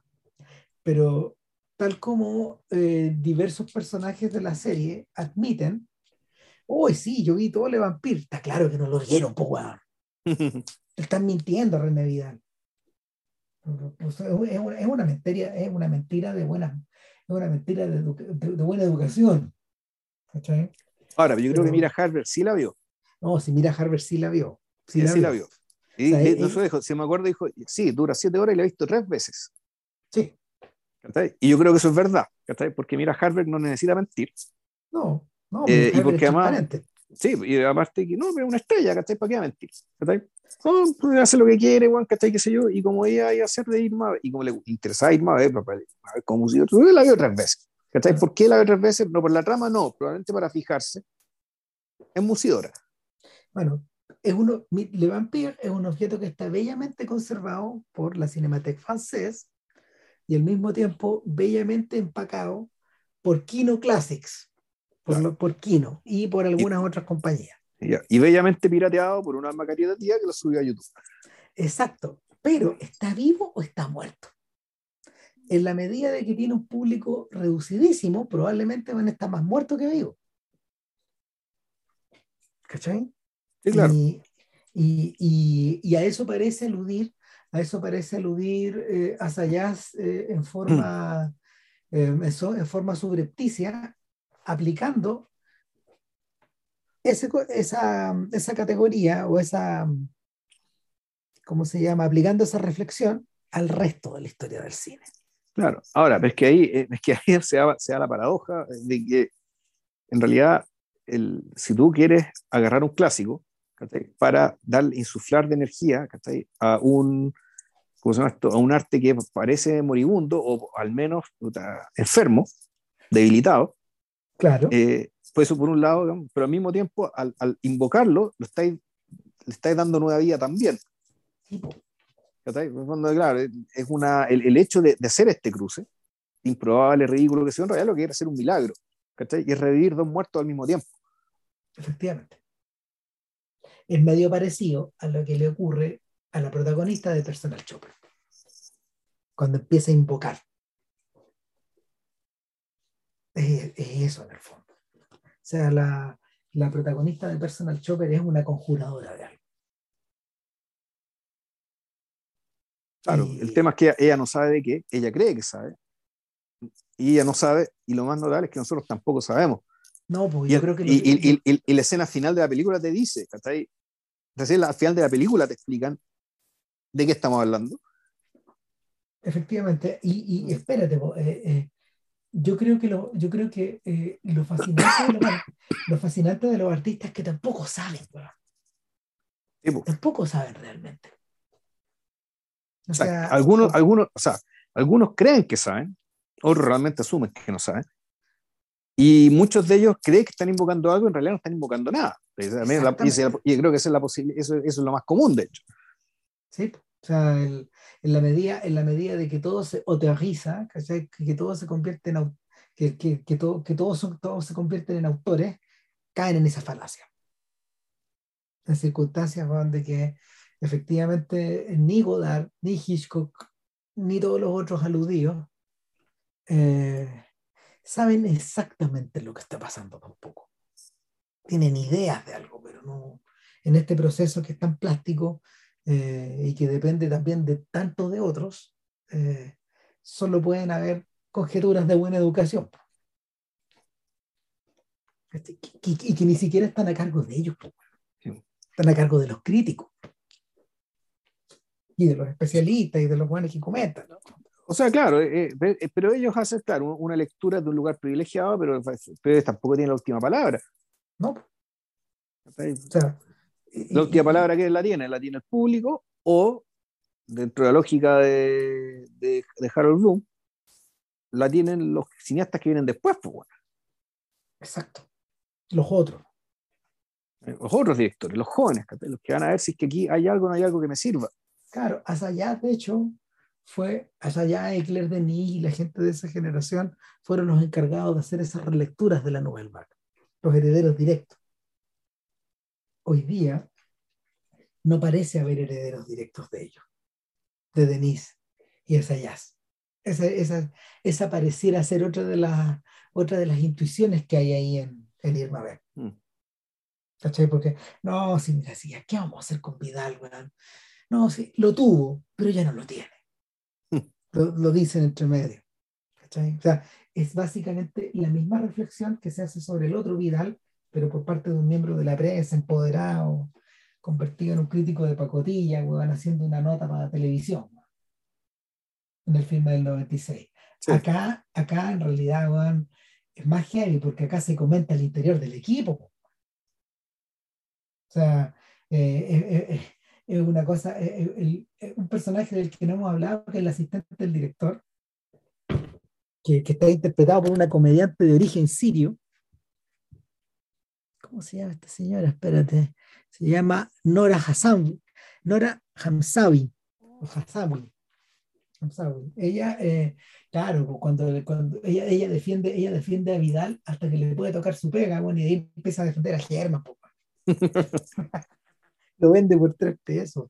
Sí, no, bueno, aquí lo notable es que, a diferencia de la película 96, el, cuando Vidal colapsa, el que lo va a reemplazar es Germán. Entonces, el punto está tan, está, es tan grande el asedio, pero en el fondo está la sensación de asedio, porque la película 96, cuando caga Vidal, puta, lo reemplazan por un compañero de generación, un buen más o menos igual que él, no piensa, no piensa lo mismo, obvio, otra persona, pero es un ser comparable, ¿cachai? Aquí Vidal caga, weón, y te traen un weón de Hollywood, pero de una, hermano. O sea, el nivel de asedio, se, se, cae un palitroque, weón, se cae todo. Se mete hasta el fondo, weón. La obra no se hunde, pero se hunde. De hecho, yo, hay que decir, disclosure, ya hay muchas cosas las que no me acuerdo de la serie. Unas cosas las que no me acuerdo es cómo termina en términos de la anécdota, ¿cachai? Sí, sí recuerdo, digamos, ¿cachai? Que, eh, que el fondo, eh, que, ¿cómo se llama esto? Que Irma Beb se queda, ¿cachai? O sea, lo que, produce, lo que se produce es un milagro, en el fondo, que, que uno, eh, mira, termina por entender que estos poderes que ella tiene, de los que hemos describido, precisamente son para poder encontrar a Vidal, para poder llegar hasta allá. Y cuando, y cuando visita a Vidal, Vidal no se sorprende. Le está esperando en el fondo. Claro, la, está esperando eh, y de algún modo, de algún modo la, eh, eh, esa presencia viene a reemplazar o viene a, o viene a reforzar la de Vivian Wu, la de Jade Lee. Claro. O sea que termina conversando incluso, ¿no? Claro, en el fondo termina conversando como los ángeles de Venters como los ángeles de la guardia, digamos, vigilando a este, a este pelotudo. Claro, son los ángeles de Benders. Sí. Eh, eh, eh, es un poco eso, porque los ángeles de Benders precisamente son las presencias. Claro. Es una, es una, creo que no me acuerdo si lo discutimos en ese término cuando hicimos el podcast, pero claro, esa es la tremenda intuición de esa película. Claro, pero aquí efectivamente, pero naturalmente aquí la premisa es súper distinta, ¿cachai? Aquí las hace visibles siempre, cuando es, por lo tanto son el objeto del asunto. Claro. Entonces, al hacerlo, lo que hace, lo que hace, eh, lo que hace Mira es decirle, así como tú me necesitas a mí para poder, para poder invocar tus demonios privados, así como tú necesitas violarme en pantalla, en el fondo, para poder, para, para, para poder mover esta pieza rompecabezas que necesita que eso pase en ti, yo te necesito a ti, te dice. Yo te necesito a ti eh, para poder, eh, ¿cómo se llama? Para poder finalizar esta obra, para poder finalizar esta visión, para que Irma Bet continúe, continúe circulando finalmente. O sea, para liberarla. claro, para liberarla, para que se acabe. Hay momento, hay, que, hay momento que soltarla, claro. Claro, que, también es, un acto de generosidad, esto de que, ya, la, atrapas, ¿cachai? Es como, es, como el tema, es eh, ahora que lo pienso un poco como la historia de, esto es comparable con la, historia de, de Gaiman, de, de Calliope. Claro. Donde aquí, donde, donde, básicamente la relación con la musa es una relación que es gratuita, plástica, digamos, ¿cachai? Y, y, y, y, en ningún modo, digamos, que algo que espere a la, al control si la, si conviertes en tu prisionera, todo se desmorona. O sea, te va a salir carísimo. Claro, todo se desmorona mm. todos lados. Mm. Creáis dolor, además. Claro. Entonces, incluso tú no podrías pensar que este está reflexionando del hecho de que efectivamente, del error de que es haberse casado con Maggie, con Maggie Chung. Puede ser. Y, y no, por, no, no, porque haya nada malo con Maggie Chung, sino básicamente por, el, por el, básicamente por la posición de tratar de controlar, de apropiarse de algo que era inapropiable. Exacto, como de, de, romper el envase, pues es, es, como Hitchcock casándose con, con Ingrid Bergman. No, pues. Como que no funciona así. Ahora, hay una cosa que es increíble, o sea, eh, Maggie Chung efectivamente está retirada del cine. Nunca más ha vuelto a actuar. Su última película es del 2010. Eh, Ahora, hay, que decir que Maggie, Chung se convirtió en una mega estrella y con un mundial de cine por In the Mood for Love. Eh, sí, efectivamente. O sea, y, y, lo mencionamos, y en el fondo ahí fue el que, el que puso el pecho fue a te dejó que, que, recién casado dejó de ver a esta, esta, mujer dos años para que pudiera filmar la película. Y mira, es heavy, la, la, la penúltima película, la penúltima película de, de Mai Chung es Clean de Sayas y la anterior es 2046, estrenada el mismo año, y dos años antes Héroe, y dos años antes que eso, In the Mood for Love. Mai Chung en el fondo es la Greta Garbo del cine chino. Eh, Mai Chung filmó una escena para Inglorious Busters y Tarantino la cortó.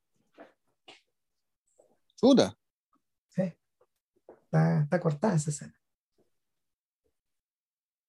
Qué. Interesante, man, interesante que haya desaparecido. Y la, ellos se separaron en el 2011. Chuta. Chuta. Eh, o sea, la, el, el, el, tono confesional que adquiere lo que René Vidal dice, entonces se redobla. Probablemente esa ausencia, esa ausencia, y que, y que de algún modo eh, Asayas la conjuró emparejándose con otra actriz y cineasta a la vez que Mia Hansen Love, de la que se separó hace un tiempo atrás, eh, es la que lo sigue perturbando. Sí, no, claramente. O sea, el, el, hecho, de, el hecho de volver al, de volver a esto, de volver a pisar este terreno, tiene que ver, yo creo que, claro, con uno, la, la oportunidad de, eh, de un poco volver a mirar el, volver a, a, a mirar el mismo objeto, digamos, desde otro lugar, de otro tiempo, digamos, que está con otro formato, pero claramente también está, creo, digamos, y, creo que la película, el, la serie es bien explícita al respecto, puta, es, un, es, un, es revisitar su propio pasado como individuo.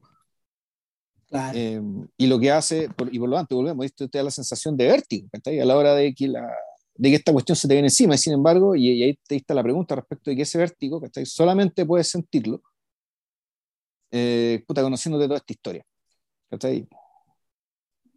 Y habiéndola visto, ¿no es cierto? Eso es lo que vuelve, más complejo la, la operación. Eh, la, eso revive también, en cierta forma, la, la vieja discusión en torno a, bueno, ¿cuánto importan las vidas de los directores? Pues, weón? O sea, importa en la medida que, en la medida que ellos las hacen, eh, la- las vuelven Importante. importantes, pues. Sí, pues. Claro, en ese sentido, porque si transporta todo, todo eso a una Walker White. Walker White, claro, es, todo es distinto. Pues, ahí eh, la- las experiencias de Wong crearon In the Mood for Love, pero invocando, una, invocando su propia infancia. Claro. Entonces no tú, ahí, tú no necesitas saber mucho, salvo saber que sí, que, que esto que estás viendo y que, que, que esto que estás viendo y que estás escuchando sobre todo, eh, es, lo que, es lo que el joven, es lo que, es lo que el pequeño Juan que vio cuando era niño, digamos, ¿cachai? solo que eh, la, la, la glamorización de ese, de ese pasado, digamos, ¿cachai? Está- es, lo- es, es, es como él, como este niño veía a los adultos en aquel entonces. Es Podría mundo de- interpretarse así. Es el mundo de sus padres. Claro, el mundo de sus padres, ¿cachai? Eh, y donde todo, claro, todo parece, no así más brillante, pero más, más, más glamoroso, más atractivo, más misterioso y más sugerente. El, es algo, es parecido a lo que conversamos acerca de, de Mad Men. Respecto a que Mad Men también, esta, la interpretación que hacía Mendelssohn, el, el crítico Mendelssohn, era, claro, era, era que un poco por el lugar en que está puesto la cámara. Y, y también por la, con la brillantez y pulcritud de todo, digamos. Tú decías, bueno, aquí el- esto puede atribuirse a la fascinación de los niños. Que este es el mundo de los adultos eh, visto desde la mirada fascinada de un niño. Claro. Entonces, pero tú no necesitas saber mucho más que eso, salvo intuir que sí, o que te saber que sí, ah, mira, el director que creó esto era niño para aquel entonces. Y por lo tanto, y, y como hay muchos hitos culturales son súper importantes, al final no, no, no necesitas saber más. No. Aquí en cambio no.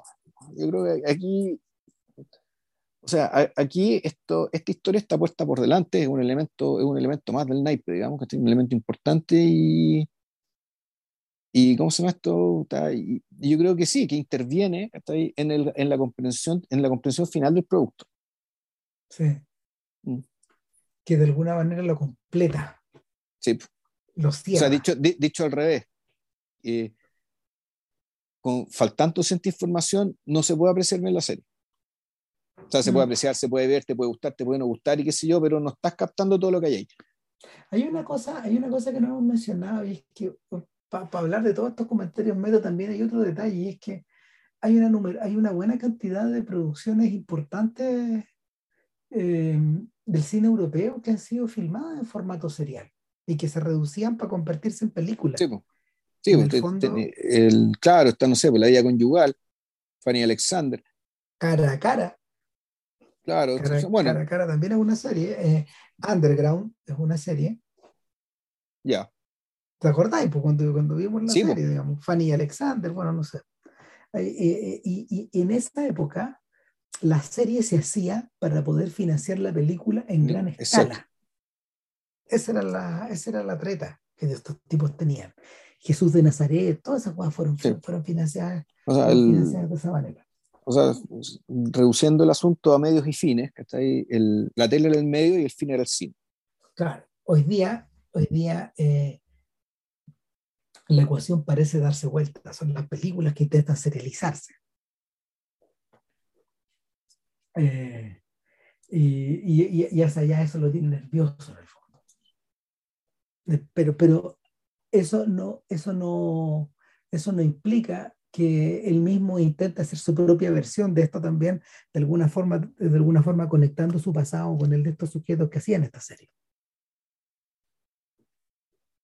Y, y estos sujetos no son, no es nada, no, no- no es nada tan pequeño el, el- no es nada tan pequeño el espectro. Todo esto, el último que está plegado a eso, ahora que, lo, que ahora que le diagnosticaron Parkinson, es Fontrier, que, eh, está corriendo para poder terminar el The Kingdom. The Kingdom 3, su propia versión de Twin Peaks The Return. Ya. Claro, porque hace la porrada de años eh, y por temas de producción, eh, The Kingdom 2 terminó en un cliffhanger, po, terminó en una weá de suspenso, no, no, no se cerró nunca. Es como lo que le pasó a, a, a Soderbergh con The Nick, que quedó también ahí en el aire.